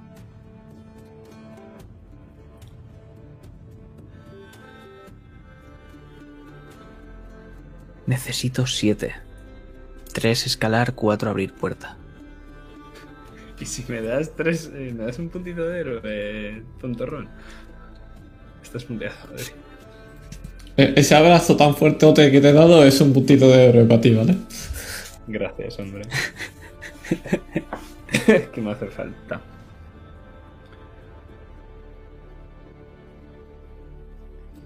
Cambiar de enfoque. No, claro, es que eso es. Sí, ca- cambiar de enfoque cuesta un aumento, ¿no? Sí. Pues que no me puedo permitir. Vale, pues como vamos a ir a fuego, voy a tirar con armas. Vale. Ya te digo que hagas lo que hagas, lo conseguirás, pero te comerás más o menos daño. Ah, vale, vale, vale, ok, ok. Entonces tampoco me preocupa tanto. podría salir mal.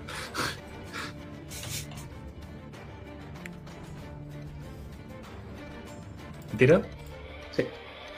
Joder, solo un 10. Tiro 16 dados y solo saco un 10. ¡Qué vergüenza! Bueno, pero. Tienes. Tampoco he sacado aumentos. ningún uno. Mm, No, tengo más. Eh, Tienes más. Esto es un 86. Te tendría que haber puesto más complicado, eh. Eh, me ha dado puntos de héroe, rosa. Y estoy tirando armas, o sea, estoy yendo a full. 11 aumentos. Vale, pues te puedes quedar tres para hacer lo que quieras con ellos. Descríbeme qué está pasando. Porque vas a hacerlo a la perfección. Como si fueses uno de esos ninjas del Imperio de la Media Luna. Una encamisada. Es uno de esos ataques nocturnos que los tercios hacían para combatir a sus enemigos. Eso es lo que nos, nos dijo el instructor. Y también decían que se llamaban encamisadas, porque portaban una camisa blanca en lugar de sus uniformes. Pero es que también se llama camisa esta parte de la muralla, sobre la que ahora mismo avanzamos, y no de blanco, sino de negro, camuflándonos en la noche de Curen de Barcino, unos pocos elegidos, los más sigilosos entre el ejército de mi hermano y yo, prácticamente sin armaduras. Ahora mismo somos la llave. Una llave fácil de romper, pero la única que puede abrir la puerta. Y poco a poco empezamos a escalar, cruzamos, apoyamos los pies en las grietas, nos colgamos de los ladrillos y cuando alguno de nosotros parece que va a caer, la cuerda que nos sujeta a todos nos sostiene y de un empujón Guren de Barcino lo mantiene unido a la muralla. Y ahora lo que podemos ver es como un par de guardias van patrullando y se miran entre ellos y entonces uno de ellos, de la parte más cercana con la costa, parece que otea en el horizonte en dirección al barco y se ve una explosión a lo lejos, pero no se ve dónde acaba la bala. Y justo cuando va a dar la voz de alarma se ve una mano que lo coge del pantalón y lo tira hacia abajo. Y de esa mano sale Guren de Barcino que logra ponerse sobre sus dos pies y con una mano en la cuerda y otro en mi mano, ambos nos subimos arriba. Guren, ¿le acabas de coger de las pelotas? No. ¿Qué dices? Bueno, eh, no te acerques. Ves cómo te mira y mira cómo se acaba de despeñar ese hombre. Creo que las pelotas es lo de menos. Touché. Y en el momento en el que el hombre cae y el sonido de la armadura en la tierra de fuera de la muralla llama la atención del resto de guardias, se puede ver cómo yo desenvaino la espada. Tocará bailar entonces. Y con la capa en una mano y la espada en la otra se ve cómo empiezo a cruzar los aceros con el primero de ellos y entonces un corte rápido. Y es que el sonido de los aceros ahora se confunde con el sonido de la puerta de dos manivelas, Guren en la derecha, yo en la izquierda, ambos en las dos torres alrededor de la puerta y estamos, con una mano, con una mano yo mientras con la otra me bato contra tres, cuatro enemigos, estamos abriendo esa puerta. Poco a poco vamos viendo cómo esos tercios castellanos van asomando la cabeza a través de la puerta y empiezan a abrirse paso. ¡Dad la alarma! A ese es el que primero hay que matar. Rosa, un tirit... Oh, Rosa. Y ves justo como tu hermano se lanza por él. Dependes mucho de ese tío. Tú dependes mucho de... de... Mm, ¿Cuántos años tienes? Madura.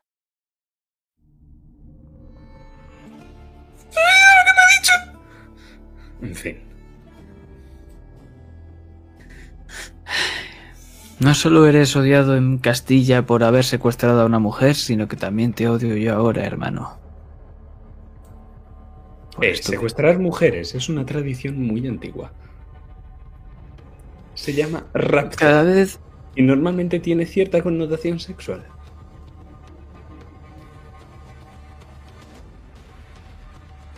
Imagino que a la cardenal no le haría mucha gracia ese rapto con connotaciones sexuales. Hasta que se lo hagamos a ella. Guren se gira con una cara extraña. Joder, entre tú y el puto modesto estáis como un cencerro.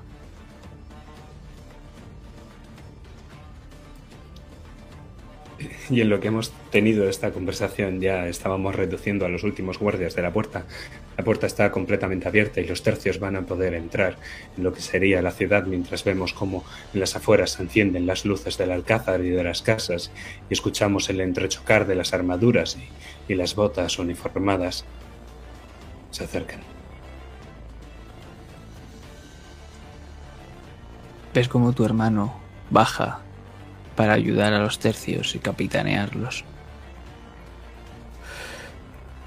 Bueno, aprendiz, nos hemos quedado solitos tú y yo. ¿Qué podríamos hacer en esta noche estrellada?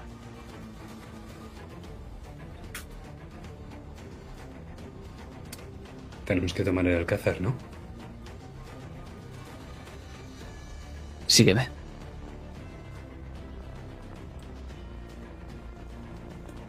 Saltáis, saltáis sobre un tejado, caéis, giráis a la esquina, va a pasar unos guardias y entonces abrís la puerta. Buenas noches tengan ustedes. Somos familia, ¿verdad que sí? Sí, claro que sí. Un caldo buenísimo. Entonces se cierra la puerta y vemos como los soldados pasan de largo. Salís por la ventana. Y cada vez más y más y más complicado ese laberinto que tenéis que ir cada vez haciendo como una subida es cada vez más cuesta empinada hasta llegar a ese palacio blanquecino. Vale. Ahora viene mi parte. Sí.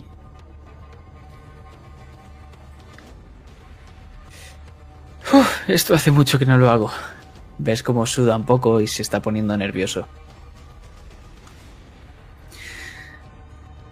Mira hacia arriba y ve unas ventanas, unas habitaciones. No te va a juzgar, no lo hará. Vamos allá. Empieza a escalar por unas hiedras.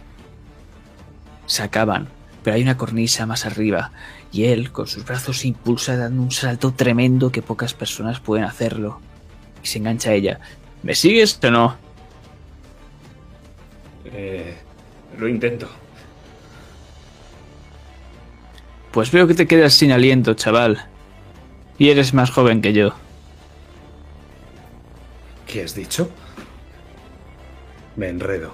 Y donde él es fuerza, lo mío es agilidad y casi es como si estuviera bailando sobre plano, solo que lo hago sobre una pared.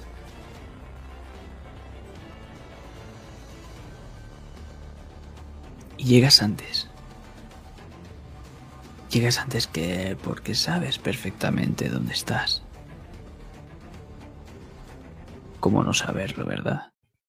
Lo que no sabes es cómo abrir esa ventana de par en par. Y ves él como con algo, una especie de ganzúa, hace un pequeño movimiento, primero de palanca, después gira, retuerce, empuja. Se escucha un clac y las abre de par en par. Y lo primero que te entra por la nariz es ese olor a tu tía. Porque esta es su habitación. Filho da puta. Agora sí lo entiendo. Te dije que sabía entrar. Ay, viejo. Me cuelo antes que él y entonces le tiendo la mano, como él ha hecho conmigo en la muralla. La coge, la notas algo sudorosa. Por el nerviosismo. Más que nada. Y lo vemos adornado, la habitación, una cama de matrimonio majestuosa, unas sábanas de seda color rojo. Un gran espejo, tocador. Y lo que hace tanto tiempo que no ves de tu tía, ese vestuario, ese vestidor, lleno de vestidos, cada uno de un color distinto. Porque ahora el que ves es el negro siempre en ella. Desde la muerte de tu tío. Y es que incluso la cama, ves como ella duerme a la derecha o dormía y tu tío a la izquierda. Lo notas porque la parte de tu tío está perfectamente hecha. Pero en la parte de tu tía aún quedan unas arrugas residuales. Guren, mientras mi tío vivía, vosotros... No. Ya sabes que nunca se lucha en campo ajeno.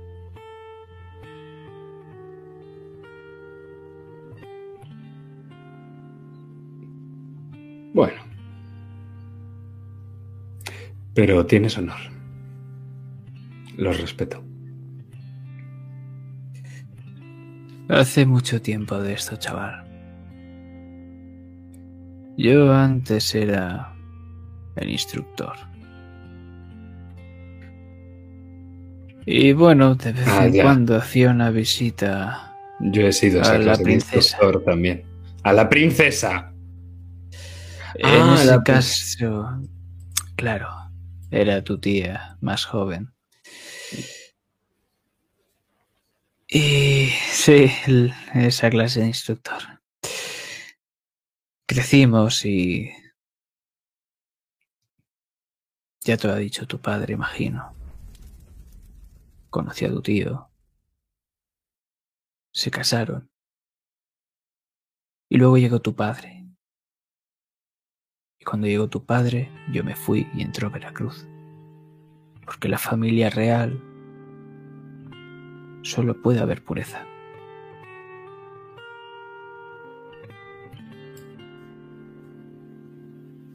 Y por eso me fui.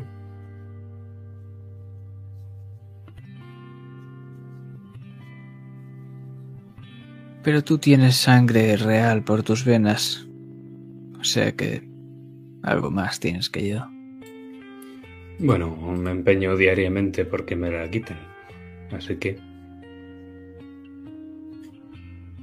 A este paso, seguro que te quedas sin pronto.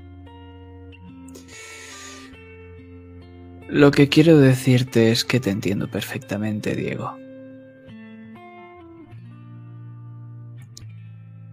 Y que cuando vuelvas a ver al capullo de tu padre, recuérdale a tu amigo Guren.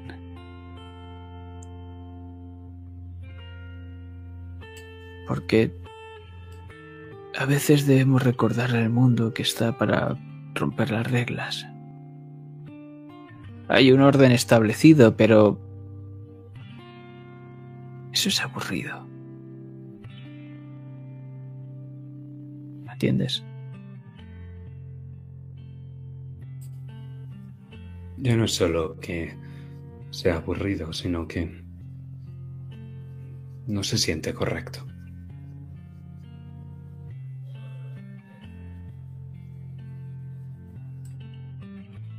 Lo correcto de lo incorrecto lo separa una línea muy, pero que muy fina. Que está ahí. Y le doy un golpecito en el pecho. Sí, pero normalmente, aunque aquí esté esta línea, las que lo ponen son los demás. Te la imponen. Y es por eso que cuando te impongan tu línea, lo que tienes que hacer es sacar tu espada y marcarla. Haz tu propia línea. Baila tu propio baile. Llevo haciéndolo desde hace mucho tiempo. No me estás descubriendo nada nuevo.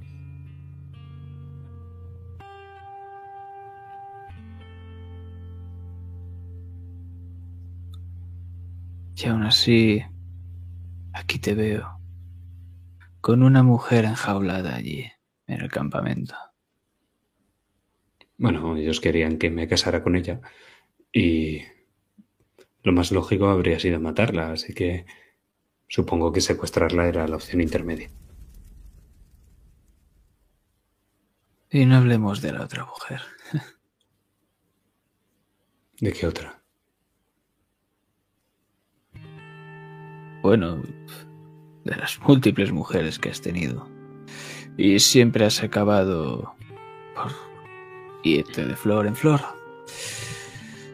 Pero no la he abandonado a ella. Y además nunca he dejado a una mujer por otra.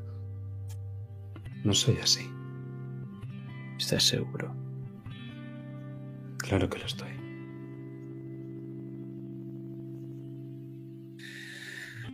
Bueno. Teníamos un trato, ¿no?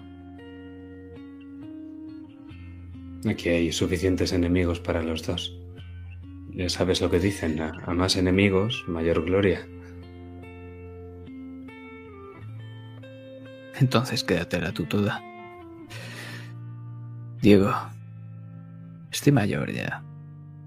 Y mi senda acabó hace tiempo. Hace mucho tiempo. La senda nunca acaba.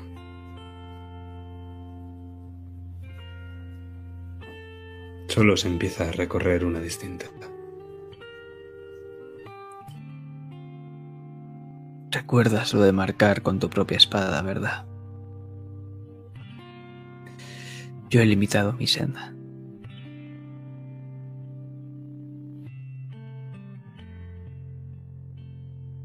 Pero bueno, si alguna vez tienes que colarte en algún cuarto de alguna otra señorita, puedo intentarlo. Ah, creo que me bastaré solo. Además, no es bueno entrechocar a ceros con... ya sabes. Claro, esa clase de rima con Alvara no funcionó bien. No entendisteis la esencia. Para una vez que hay que cruzar una línea,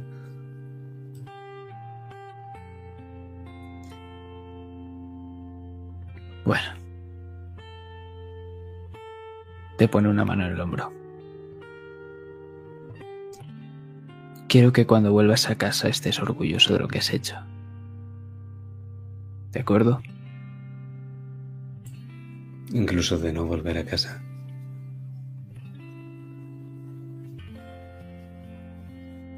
Vas a volver a casa porque tienes que devolverme esa espada.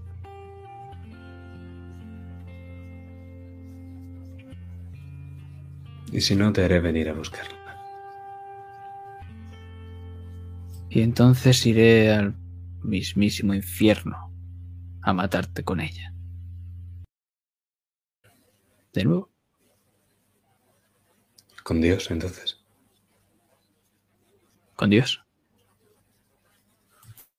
Y vemos cómo desaparece por la ventana.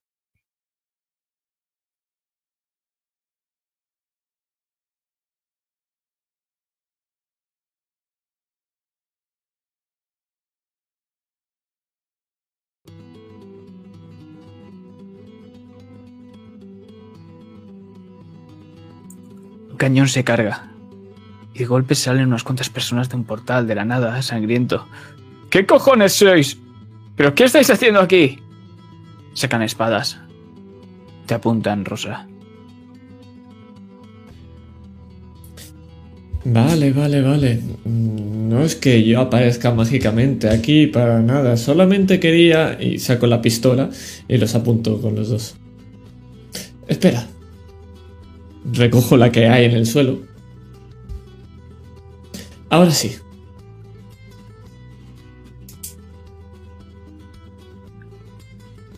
Zanasiste, mira.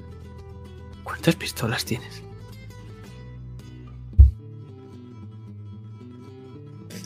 Si fuera Diego, sabrías que esa pregunta no podés hacerla. Gracias a los dioses no está Diego aquí. Esto de vivir con castellanos te perturba la mente.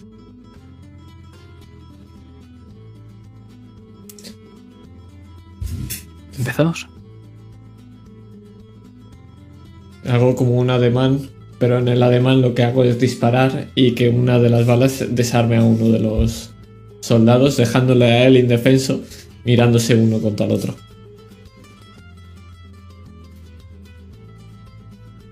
Justo la espada va rebotando y le hace un pequeño corte en la otra y los dos se quedan sin armas, mirándose entre ellos. Joder. ¡Ayuda! Y de golpe... Un golpe sonoro y seco que los deja caos. Pero hemos hablado de solo un cañón. Ahora queda el otro y el otro y el otro y el otro y el otro y otro y otro que está lleno de gente que os están mirando desde hace unos cuantos segundos.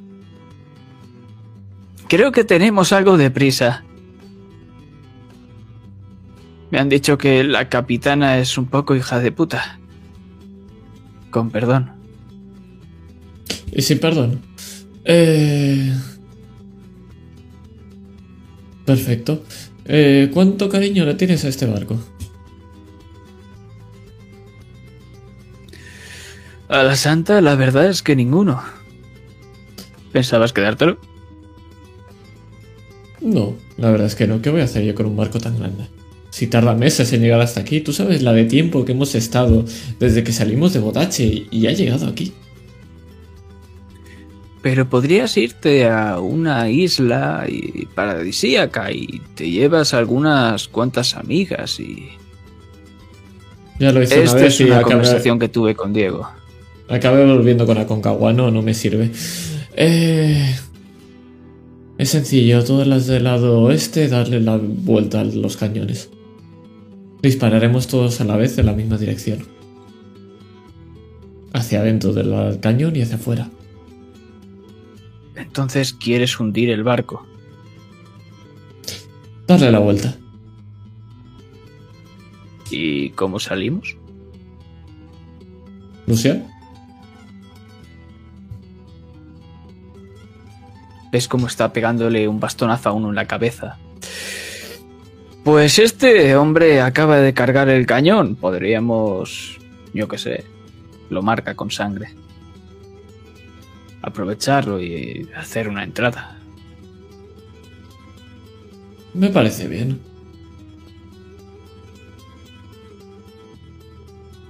Parece bien el qué. Y escuchamos unos tacones que van bajando de la cubierta. Y ese sombrero de capitana te lo dice todo. Además, esa descripción que justo mismo ahora la necesitaba, pero no está.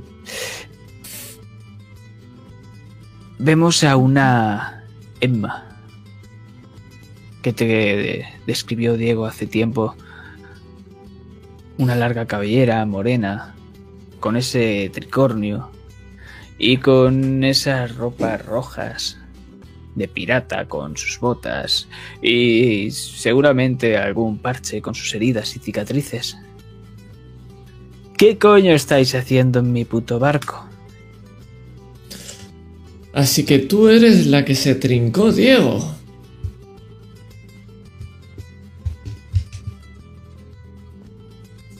Pensaba dejaros vivir. Pero antes Pero- de matarte, vas a decirme dónde está ese capullo. ¿Qué, qué es lo que le veis en él? ¿Cómo? ¿De verdad? Mm, Tú no lo has visto en profundidad. Me arrepiento de haber hecho esa pregunta.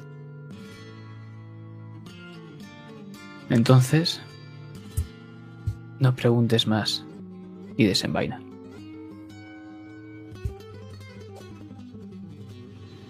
Lo mi- la miro, miro mi estoque. Eh, ¿Te importa? Soy más de... Como quieras, te voy a matar igual. Perfecto.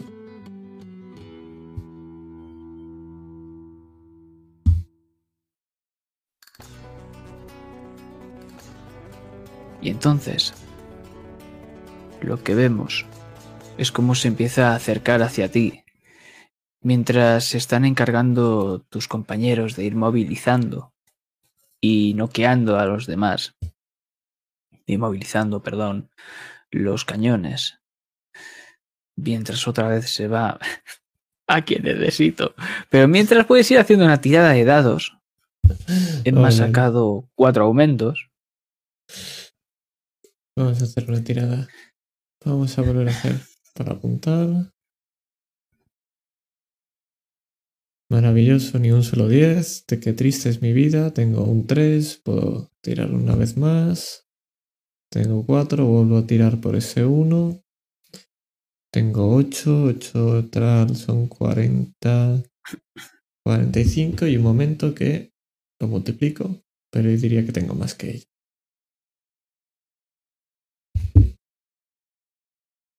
Pues mientras vamos a poner esta canción va. Tiene que sonar en algún momento. Es la auto. Sí, tengo 6. Tienes seis. Pues, ¿qué Exacto. haces tú? ¿Qué haces? Lo primero que hago es desarmarla, o intentar desarmarla, con un disparo.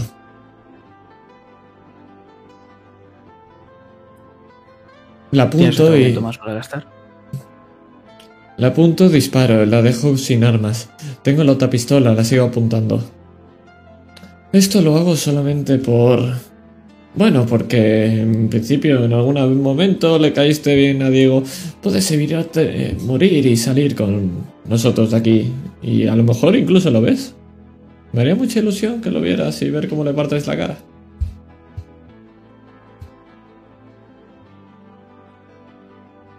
Ella saca también una pistola. ¿Qué clase de capitana sería si no me hundo con mi propio barco?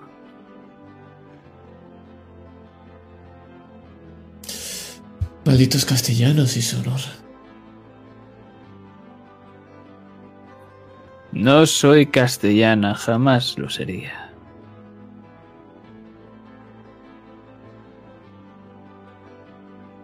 ¿Qué haces? Lo que quiero hacer es... Por un segundo miro a mi hombro derecho y voy a decir algo y... Niego con la cabeza. No. Y los ojos azules se abren, pero son los tuyos. Y te das cuenta de ello. Se refleja en tu pistola.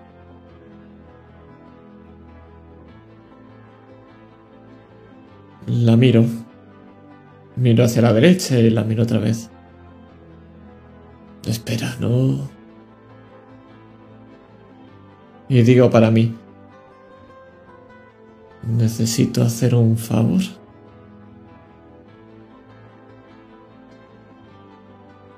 Y no ocurre absolutamente nada.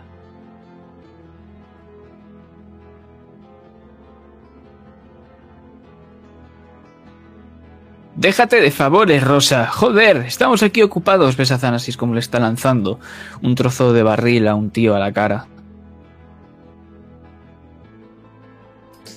De acuerdo, de acuerdo. La vuelvo a apuntar. Disparo, pero no disparo a ella. Disparo justo a unos barriles que hay detrás. Lo que quiero hacer es crear el mayor caos y destrucción y que vea que el mayor problema no soy yo, sino es que voy a estar hundiendo partes del barco. Lo que quiero hacer es poner impedimentos a que llegue a mí. Pues ella lo que va a hacer es pegarte un tirito. O sea que vas a tener una herida dramática. Perfecto. Te lo pega en el hombro. Justo a través de ese tatuaje que tienes de los pétalos de rosa cayendo.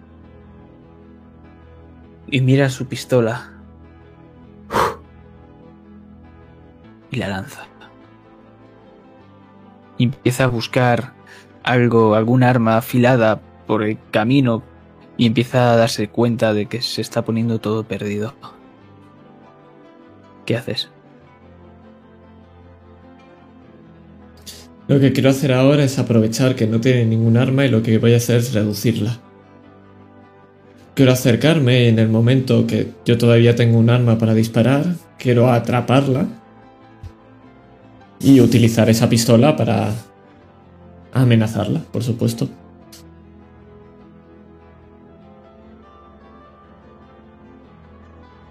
Pues ahora mismo no tiene armas, está buscando una por el suelo y se está dando cuenta del estropicio que has causado, por lo que yo creo que este encuentro lo tienes más que hecho porque además tienes más aumentos.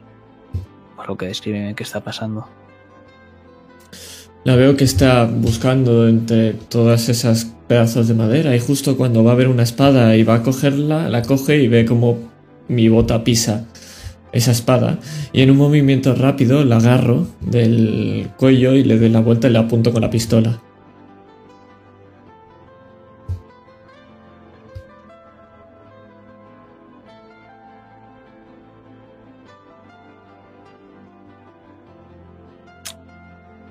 ¿Le vas a decir que me has humillado de esta fan manera?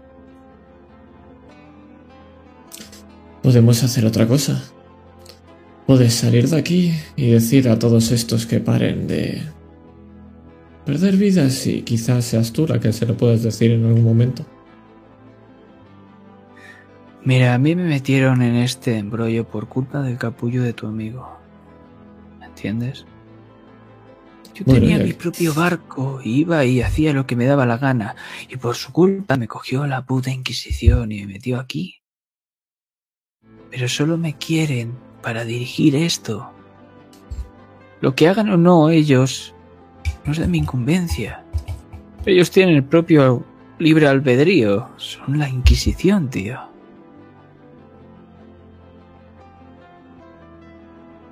Me pensaba que vosotros hacíais lo que queríais, dónde y cuando queríais. Eso es lo que me contó. Los tiempos han cambiado. Si todavía tuviese mi barco, sería otra cosa. Maldito castellano. Quizá haya solución a eso. ¿No está en tu mano?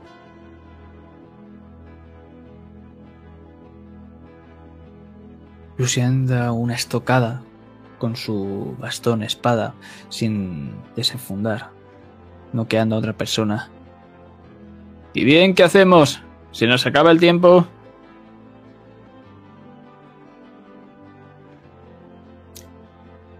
Puedes quedarte como tuyo este barco. Podrías dirigirlo no en contra, no a nuestro favor, sino al tuyo.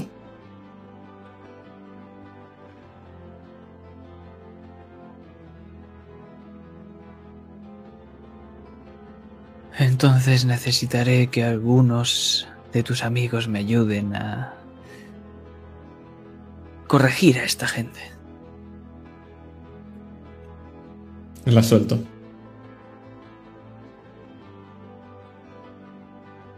Pues yo te nombro capitana de la Santa. Ponle el nombre que le te dé la gana, es bastante fanfarrón. Sí, la verdad es que la Santa Inquisición no podrían ser algo más originales. Y por favor, prométeme una cosa.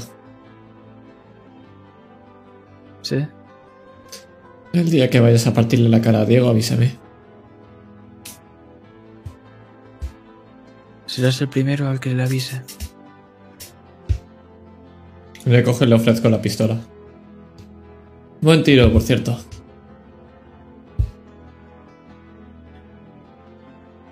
Podría haber sido mejor y haberte dado entre ceja y ceja, pero el destino no me ha sonreído.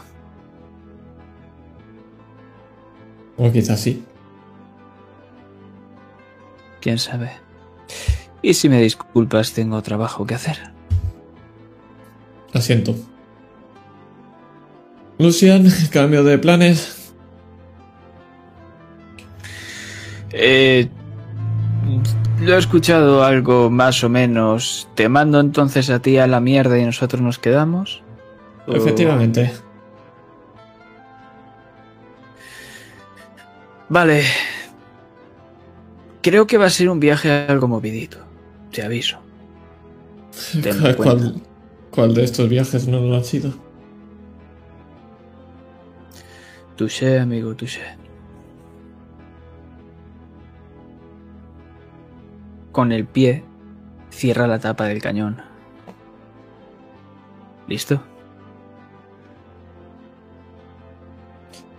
Por un plan sin fusuras. Y el cañonazo sale disparado.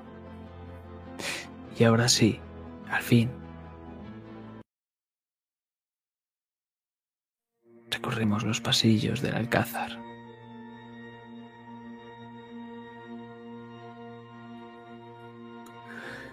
Y es que lo escuchas de fondo, Diego. Son unos cánticos religiosos. Y vienen de la sala del trono. Sabes dónde está la sala del trono. ¿Cuántas veces te has paseado aquí de mozo?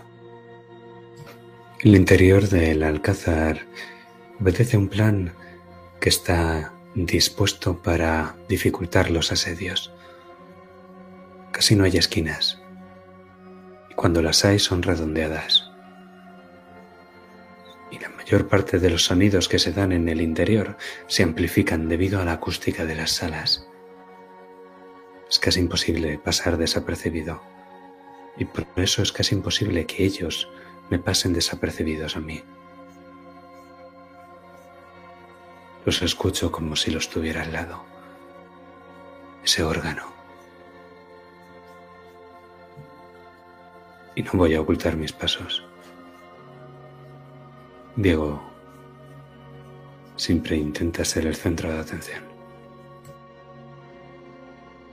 Es que lo eres. En el centro está muy levemente iluminado con varias velas que hay en candelabros. El trono está en una zona más oscura, pero intuyes que hay alguien ahí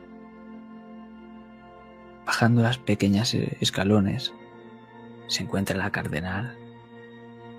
Sí. La misma que te obligó a bailar con Inés. Ahí está. Con ese maldito libro que lo está leyendo y está guiando estos cánticos. Y después está toda esa marabunda de gente arrodillada, recitando y recitando los salmos, todos vestidos de rojo, todos miembros de la Inquisición, claramente.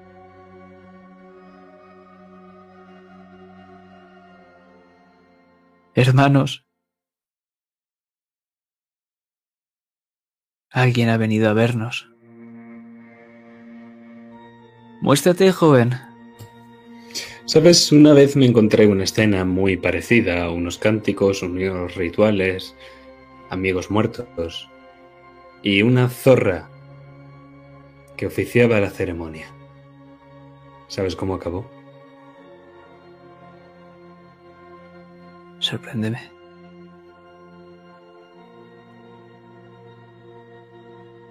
Mal. Muertos, ¿verdad?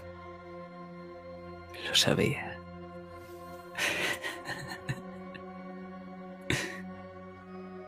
Y ese es tu maléfico plan. Sabes, los villanos sois bastante estúpidos, o sea, vuestro plan es acabar con el mundo y así acabaréis con vosotros también. Hacéis peores planes que Rosa, en serio. Te veo bastante altivo, Diego. David, Diego, ¿qué te ha pasado? ¿Dónde está el miedo en tus ojos? ¿Te crees que eres un tipo de héroe que vas a salvar al mundo? Se va a llevar a la princesa. No, no me lo creo. Y eso es lo que hiciste, ¿no? Salvaste el mundo porque te la llevaste.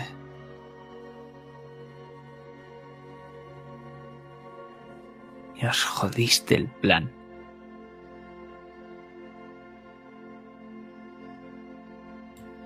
Eso sí se me da bien. Y entonces escuchas una cadena y algo que se retuerce en el trono. Algo que le falta a una mano.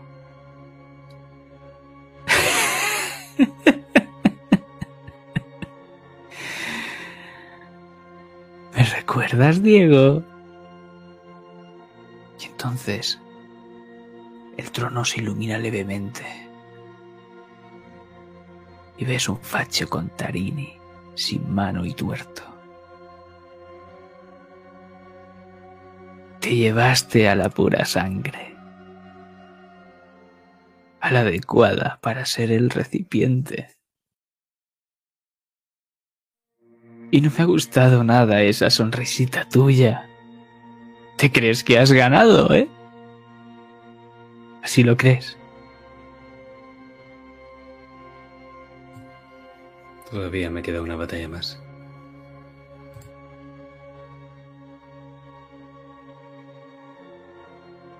No sabes cuánto he esperado este maldito momento.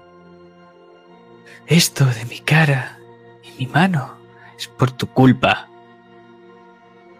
Si no me hubieses jodido, seguiría siendo una puta silla. Pero aún tengo una oportunidad.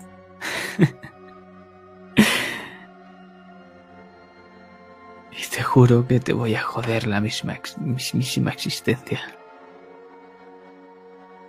Voy a hacer que te arrodilles y supliques perdón. Ahora mismo. Desenvaino la espada. Ven a buscarlo. Y él lo que desenvaina es esa cadena. Da un poco de rienda suelta. Y escuchamos cómo se tambalea ligeramente y empieza a verse el contorno de una mujer. Una mujer que conoces bien. Diego, ¿cómo te quedas al ver a Victoria?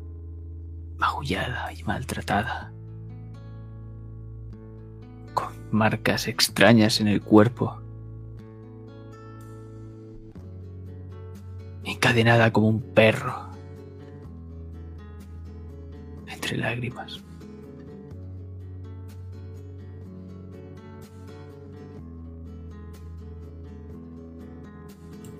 Suelto la espada.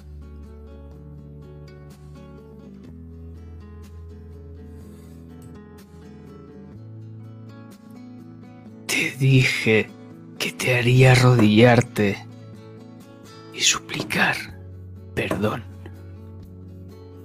Y es lo que vas a hacer. ¿Sabes qué hubiese pasado? Nos hubieses dejado a esa maldita mujer. Y no tendríamos que utilizar a esta maldita mujer sucia y asquerosa para traer a Ecteba a este mundo. La diosa va a estar enfadada cuando encarne este cuerpo impío, impuro. Esta maldita puta. Caigo de rodillas.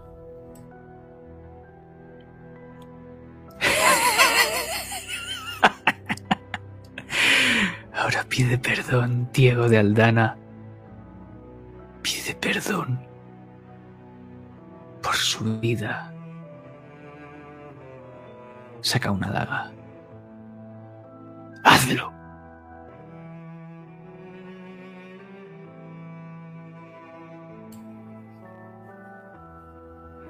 Y Diego no puede hablar, pero...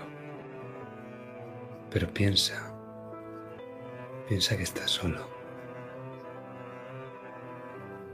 Que ahora mismo solo hay dos luces en toda esta enorme sala. Y que apuntan a esa daga.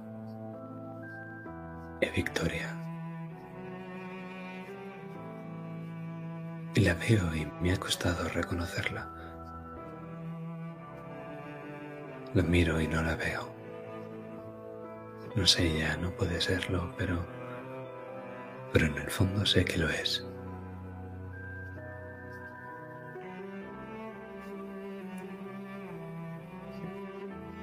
Ella me abandonó. Y yo he estado abandonándola a ella cada vez que abandonaba a todo el mundo. Pero ahora la tengo ahí delante. Y no sé qué hacer.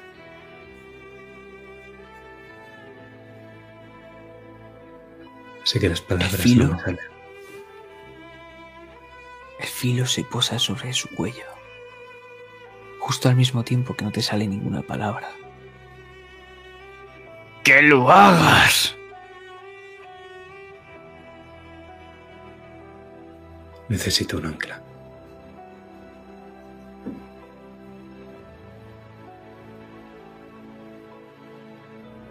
Tu corazón late más deprisa. Empiezas a notar cómo la sangre va a todos tus músculos. Y lentamente, de entre una de esas personas que iban de rojo, hay una que tiene una gabardina rota y se va levantando. Se cruje los hombros y el cuello. Creía que nunca harías nada, chaval.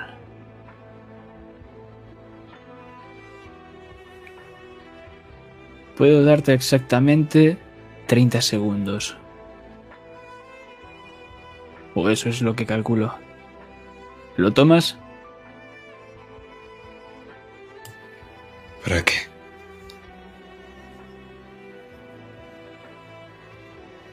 Para hacer lo que debiste hacer hace tiempo y ves cómo ese hombre de gabardina roja, que lo reconoces ya de haberlo visto varias veces, te devuelve la mirada con esos ojos profundos azules.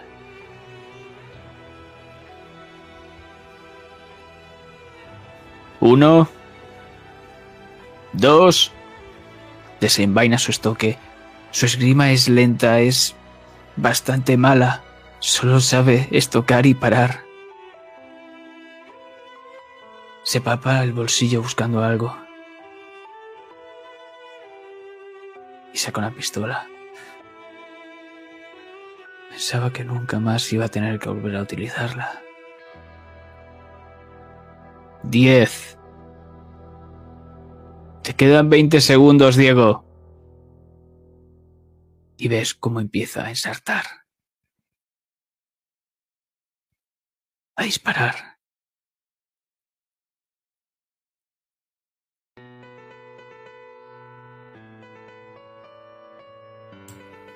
Y yo sigo mirando. ella.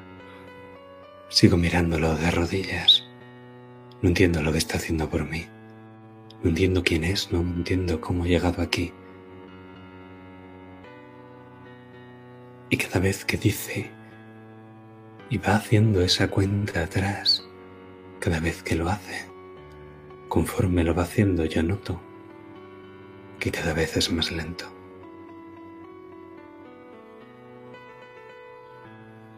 Entonces todos los sentimientos, todo lo que Diego tenía que sentir, lo hace de golpe.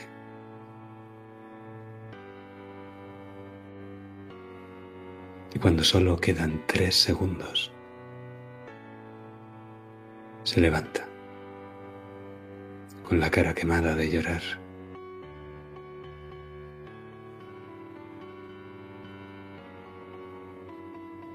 Y esta vez la canción que suena en Aldana en su cabeza es una balada muy triste.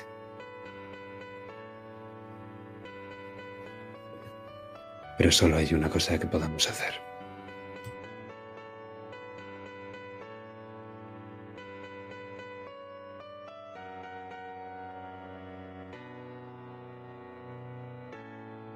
¿Cuántos dados tienes? ¿Es esto un villano o una banda de matones? Es un poquito de todo.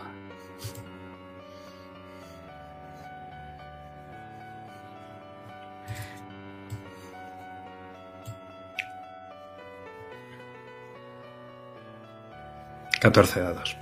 Me gasto un punto de héroe. Vale. Tienes 14. Vale, Facho 13, Cardenal 5, tú 14.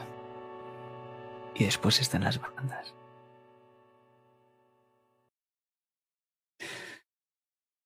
De momento son dos bandas. De 10. ¿Crees que vas a sobrevivir?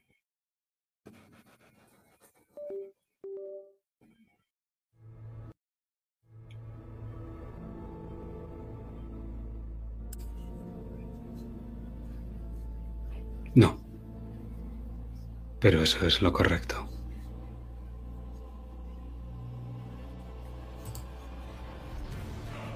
Así que una vez me pongo de pie, saludo a mi enemigo y dejo caer mi sombrero y mi capa al suelo. Y no te dan tiempo Sí. a respirar. Me gasto un punto de peligro, 10 heridas. Un montón de personas empiezan a lanzarse a por ti, unos asesinos de la Inquisición, a apuñalarte, a hacerte cortes rápidos.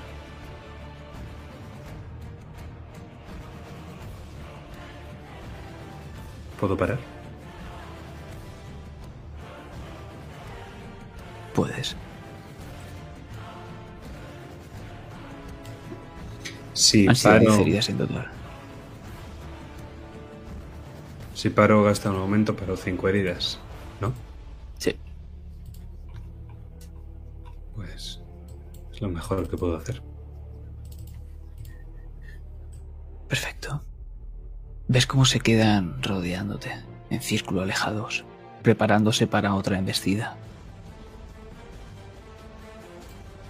Lo que he hecho ha sido saltar. Conforme se han abalanzado contra mí con su- sus puñales desenvainados, casi no les importa darse a sí mismos, son una marabunta de puñales, y en algunos de ellos veo una línea corrosiva y verde, negruzca.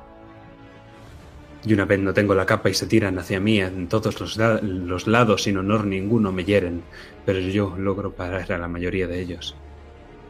Y cuando al final nos separamos, estoy cubierto por múltiples arañazos y solo uno grave, más o menos por mi espalda. Poco honor hay en eso.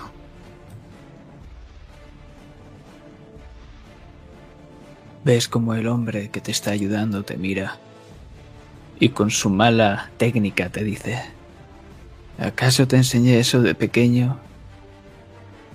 Sabes que lo haces mejor. Mueve esos pies, chaval.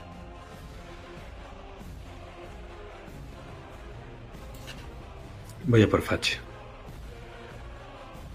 Me abalanzo contra él viendo esa línea roja y vas bien marcándola con mi propia espada. Marco la línea roja que nos separa y yo decido si la atravieso. Yo decido si quiero morir.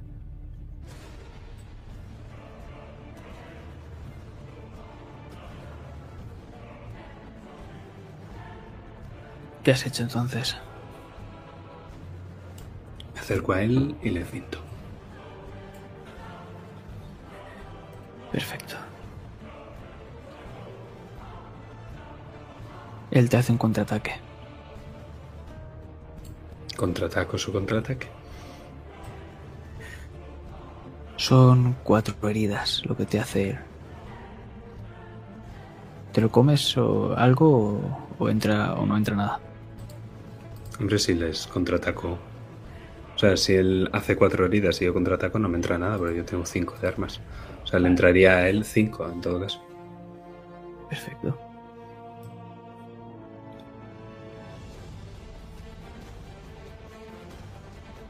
Ya te va a estocar.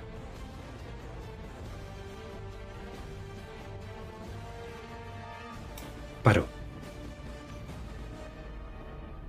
Y él gruñe. Maldito seas. Pero esa cadena todavía sigue ahí bailando. Estás luchando Lo- muy cerca de ella. Lo que está pasando es que estoy bailando alrededor y con mi baile intento alejarlo de ella. Voy bailando en círculos, marcando las líneas rojas de nuevo con mi propia espada. Y él ha, ha leído mi baile, mi baile triste y ha intentado contraatacarme por ahí. Pero es que yo estaba esperando a que lo hiciera. A su contraataque le viene otro más y cuando él...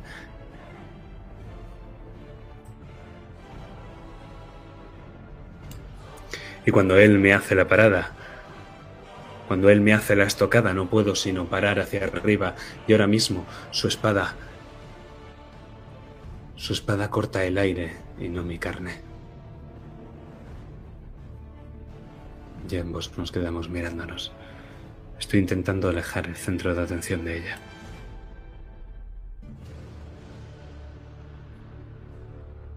No se va a dejar engañar tan fácilmente. Porque ahora lo que hace él es empujarte.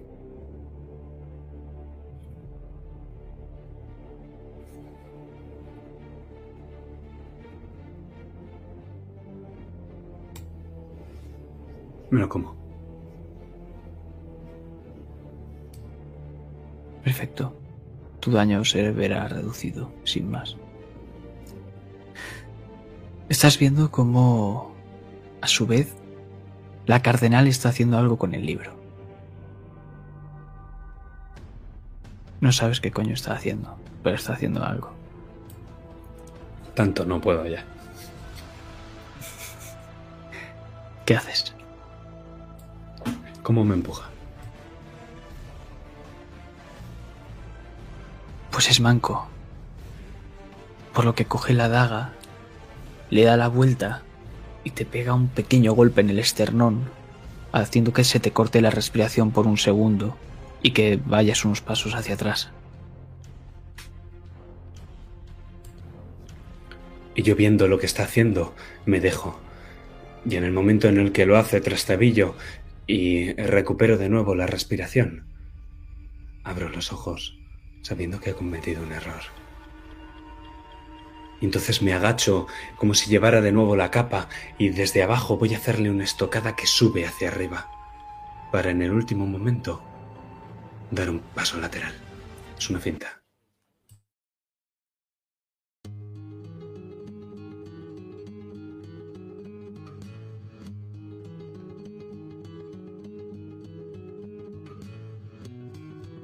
Y él le recibe para hacerte otra estocada. Paro.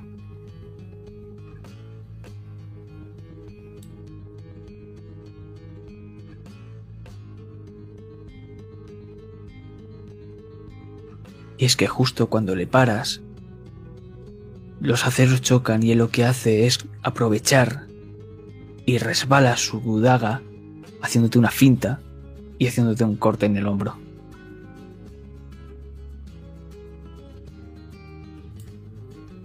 Me la como.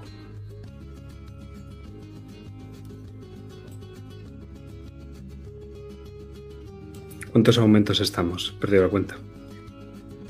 9 tú, 8 él.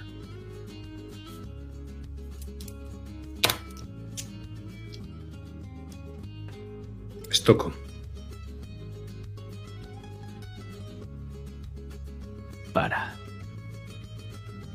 ¿Cuánto tiene de parada?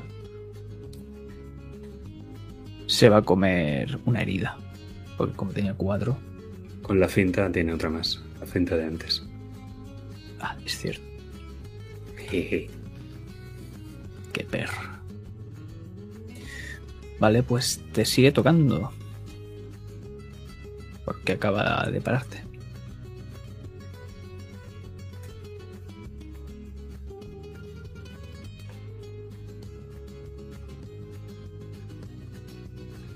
¿Cómo lo veo de vida? Aún le queda. No ha sufrido mucho.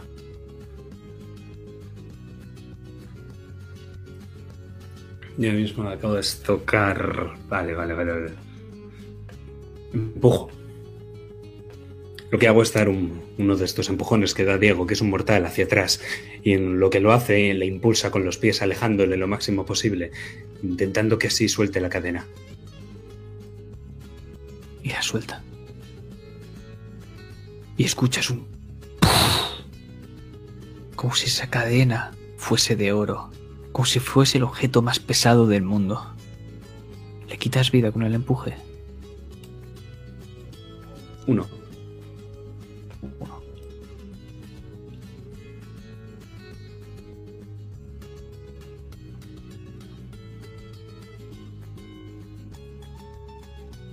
Antes te he hecho una finta o una estocada. Creo que una finta, ¿verdad?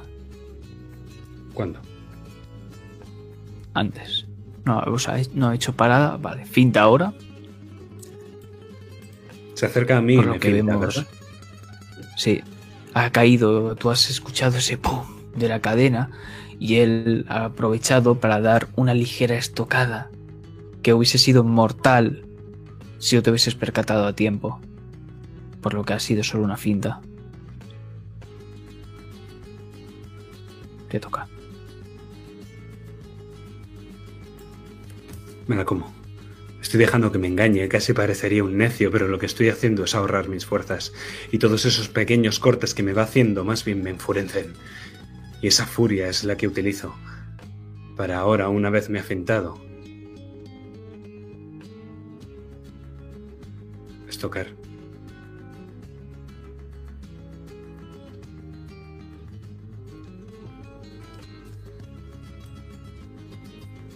Se lo come.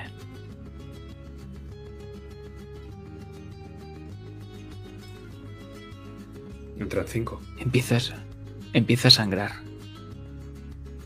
Y además empieza a sangrar bastante. Y ahora sí, él te va a estocar.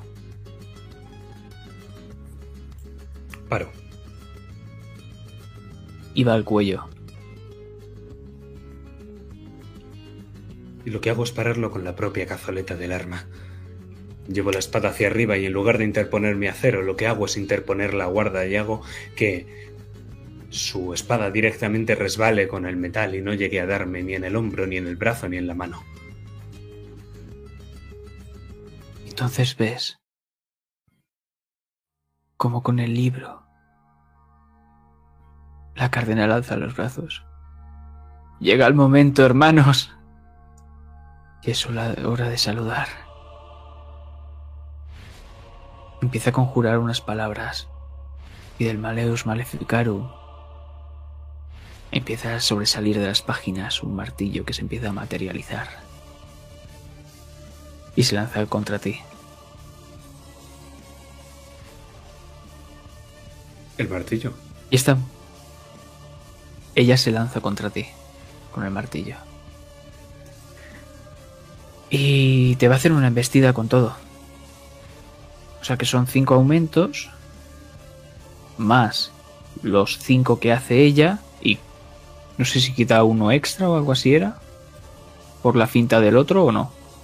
No, no, la finta es para, esa, para ese siguiente golpe que le haces. Va. Pues son 10 en total. No puedo prevenir ni nada, entonces me entra íntegro. ¿Cuánto estás? ¿De vida? Se han quitado 15.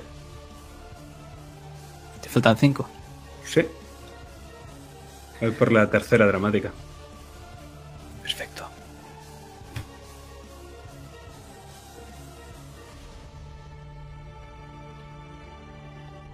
Te hace una finta. Facho.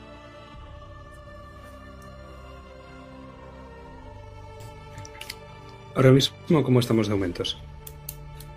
4 yo, 5 tú. ¿Y por qué estás La cardenal está fuera de juego. Hmm. Porque se le os ha gastado todos de golpe. Ya, ya, ya, ya.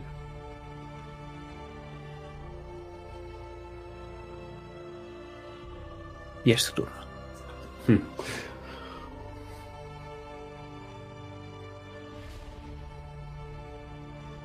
Hago la floritura del matador.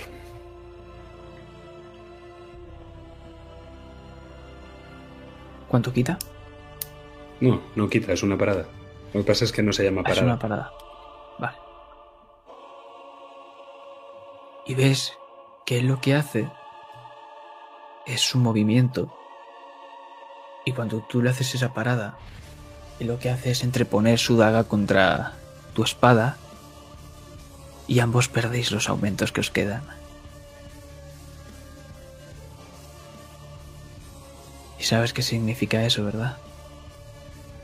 que la otra banda de matones te va a atacar ahora. Y son 10 aumentos. Pero ¿por qué perdemos exactamente los aumentos que nos quedan? Porque es su movimiento de esgrima.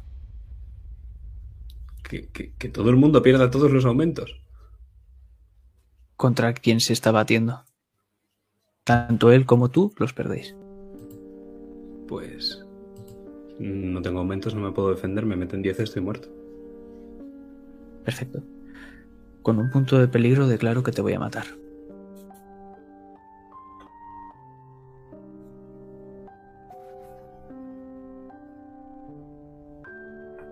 Pero antes de ver cómo esa banda empieza a atacarte y atacarte. Y ese hombre de ojos azules cada vez se acerca más a ti intentando alcanzarte, dando estocadas, disparando, gritando tu nombre. Y cómo, desde una superioridad clara y absoluta, Faccio y la cardenal se ríen de ti. Y Faccio vuelve a coger la cadena.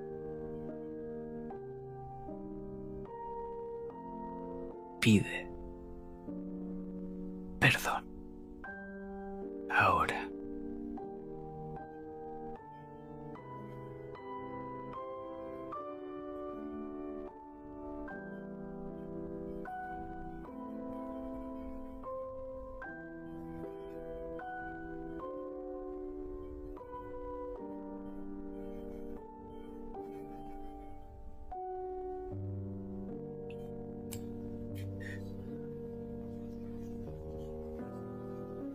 Igual lo que digan. Da igual lo que piensen. Lo importante es hacer lo que es correcto.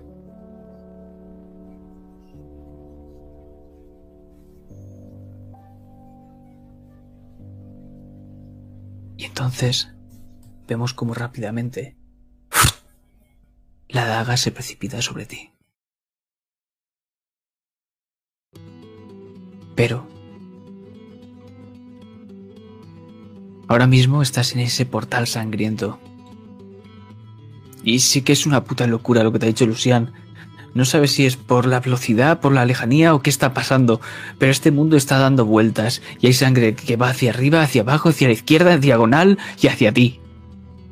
¿Qué haces, Rosa? Lo único que puedo hacer es avanzar. Avanzar hacia donde creo que tengo que ir. Me aparto de la cara, la sangre, me cubro. Intento mirar hacia adelante. Miras hacia adelante, pero el camino se empieza a curvar cada vez más y más y ahora es como si tuvieses que escalar esa superficie líquida. Lo hago.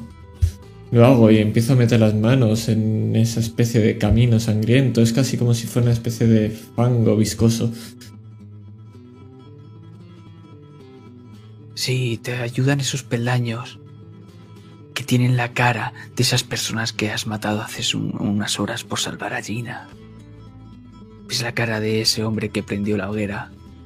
Te agarras a él. Ves al que la ató. Te agarras a él. Subes y subes hasta llegar al último. El que simplemente se meó encima sin saber qué hacer. Y de golpe empiezas a caer. Como si fuese un tobogán. Y te paras de golpe. Y escuchas un rugido.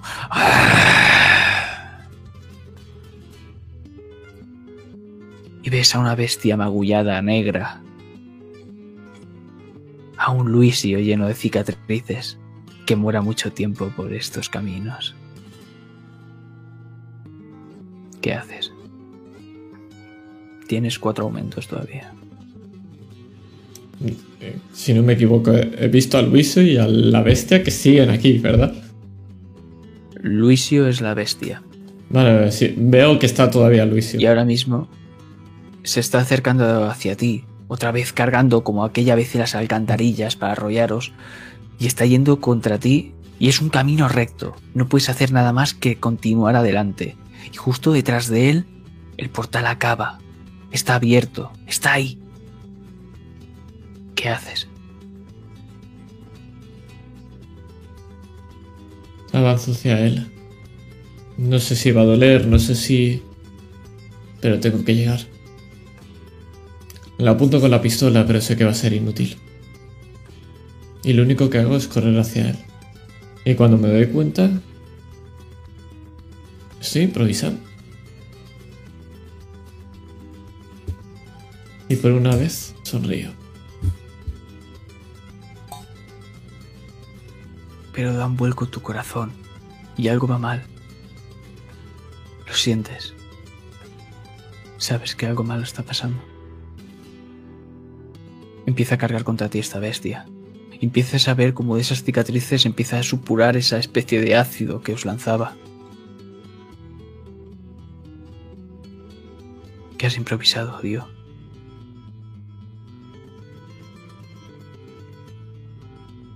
Lo único que puedo hacer en esta recta es esperar al último momento y casi como si fuera uno de esos toros de Odiseo, uno de esos monstruos.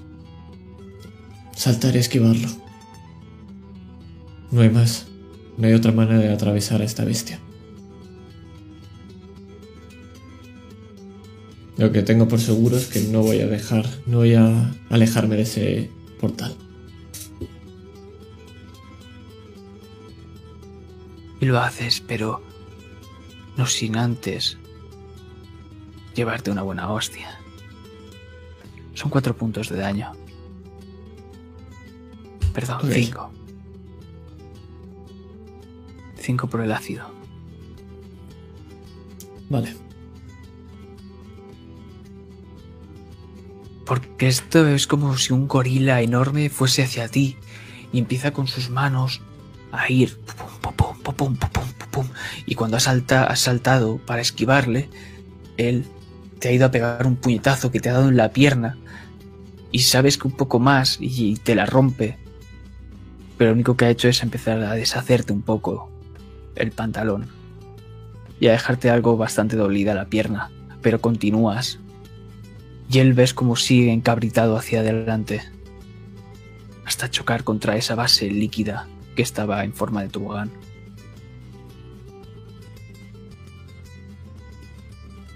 Eso es lo que veo mientras sigo corriendo hacia ese eh, portal. Al final esto parece que sí que funciona, aunque joder, cómo duele.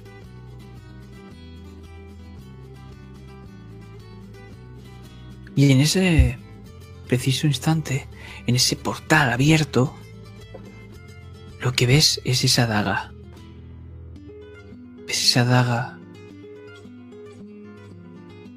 y ves quién está al otro lado a punto de recibirla, Diego.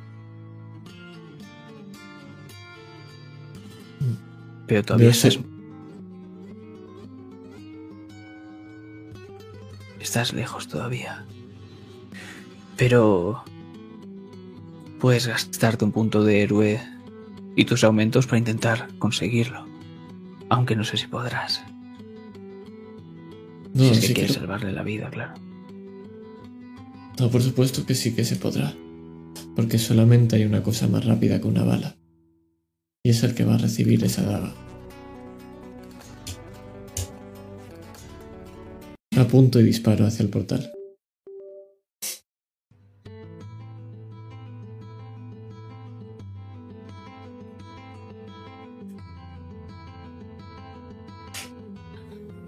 Arrodillado, ves como esa daga empieza a precipitarse hacia ti. Y de golpe, algo entra por la ventana, rompiendo una gran parte de la pared del alcázar y destrozándolo, levantando una nube de polvo, acompañado de un ligero disparo que hiere a Faccio.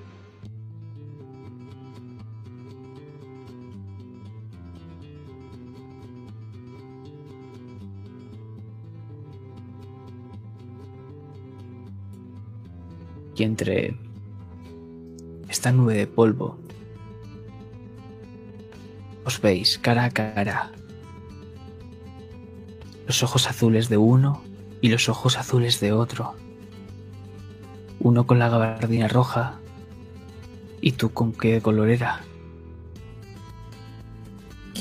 Negra, aunque no. Está llena de esa sangre carmesí.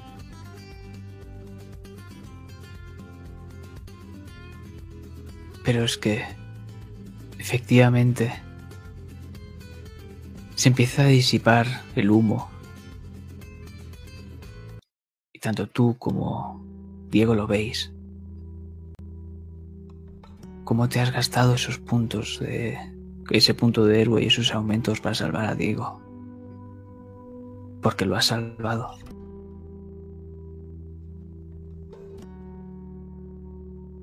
Frente a ti, Diego, vemos cómo se ha precipitado ese puñal y ese hombre de gabardina roja y ojos azules es apuñalado en el torso, abriendo desde su espalda hasta su- pecho.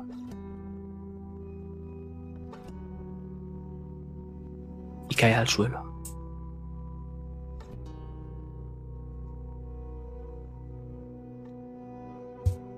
El foco a reducirse.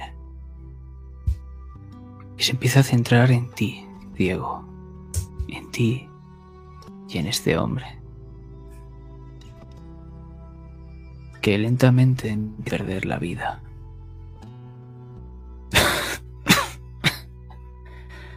¿Estás bien, Diego?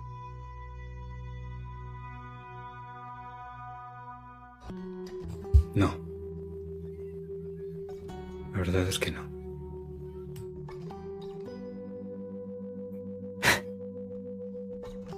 En mis planes nunca entró que me apuñalasen una segunda vez en el pecho, ¿sabes?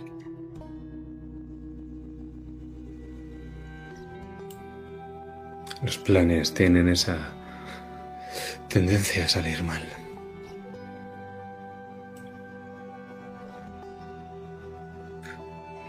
Pero estoy bastante bien, ¿no? No parece tan grave.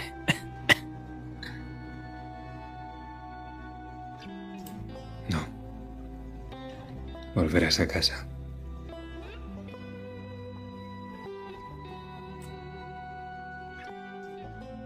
Tú mismo lo dijiste. Ocho centímetros de punta. No hace falta más para dejar a alguien fuera de juego.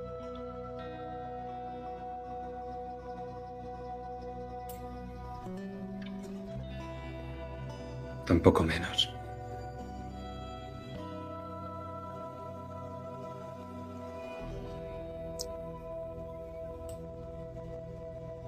Siento el tener que abandonarte, Diego.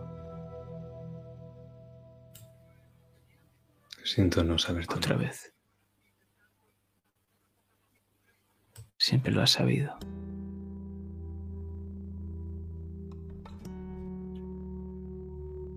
Porque siempre he sido tu amigo.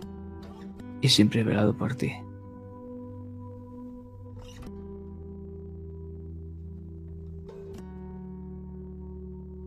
Yo soy la ceniza. Y levanta el brazo, levemente señalando a Rosa. Y él es la rosa que van a hacer de mí. Y ahora ve sus ojos azules y los de Rosa también iguales. Sus mismas heridas, pero más viejo.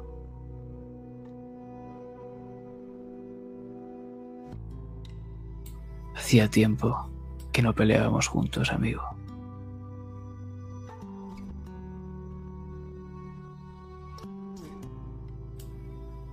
No.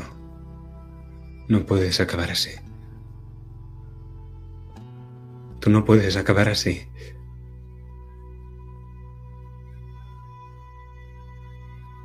Mi tiempo dejó de correr desde hace muchísimos años, Diego.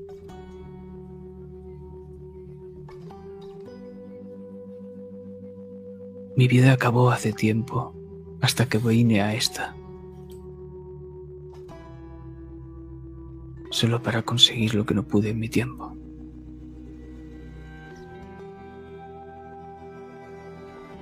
Pero esa ya no es mi senda. Esa es vuestra senda. ¿Lo entiendes?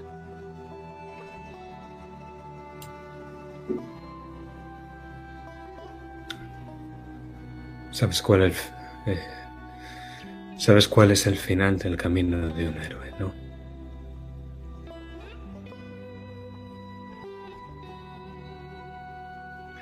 Prefiero esto a ser el terror de Castilla.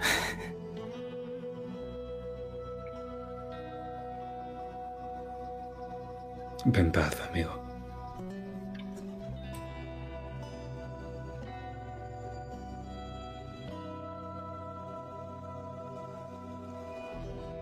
Te echaré de menos, Diego.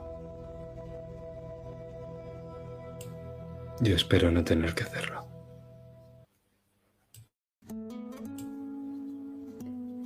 No dejes que me pase nada ahora.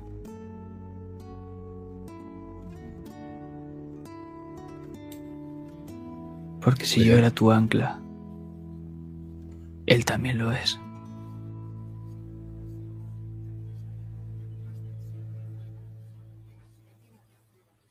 No, busco con la mirada.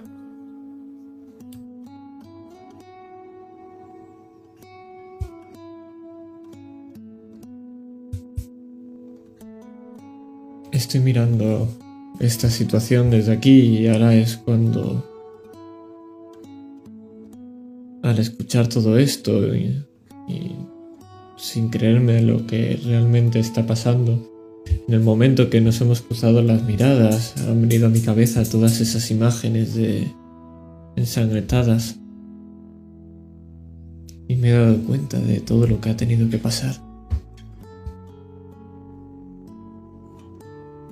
Y como al final sí consiguió que lo imposible solo fuera improbable. Y lo único que puedo decir es que al final he llegado a tiempo.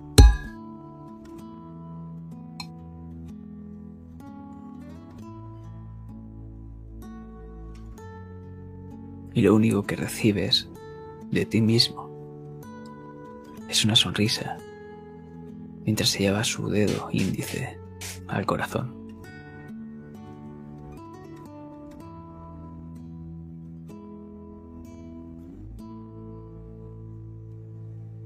¿Eres humano, Rosa?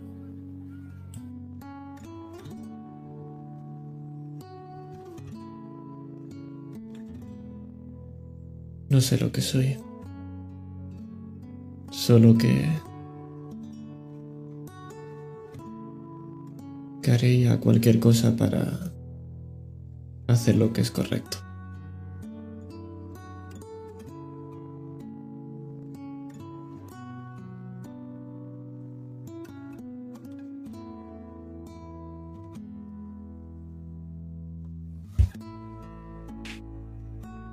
Y lo único que puedo decirte que él es lo más humano que he visto nunca.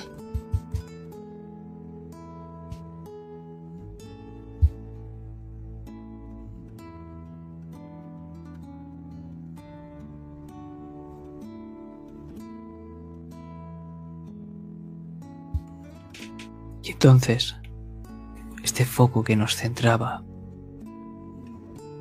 empieza a hacerse más y más y más grande. Y empezamos a ver todos esos soldados. Cómo están preparados para volver a cometer contra vosotros. Cómo Facho herido se está riendo. Uno menos. Como la cardenal grita y como esa cadena empieza a moverse sola. Y Victoria cada vez más empieza a perder el control.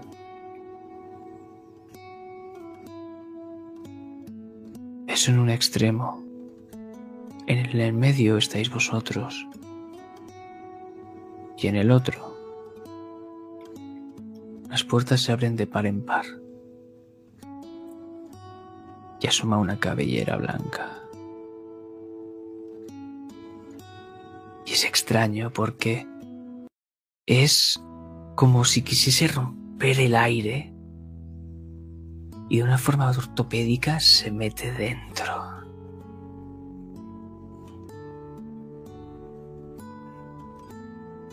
Y ahí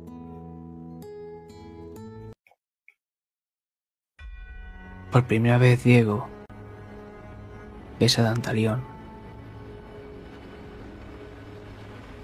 ¿Y tú? Tú, Rosa, por primera vez lo ves en forma física. Y se acerca. Se acerca hasta donde está el Diodoro muerto. Lo mira.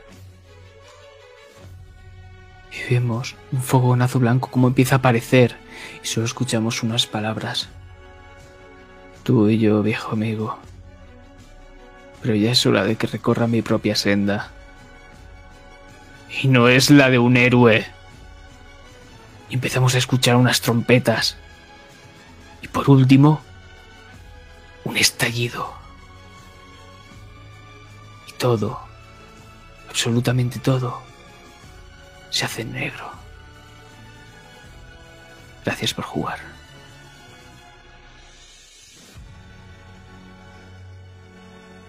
Y dentro a otro.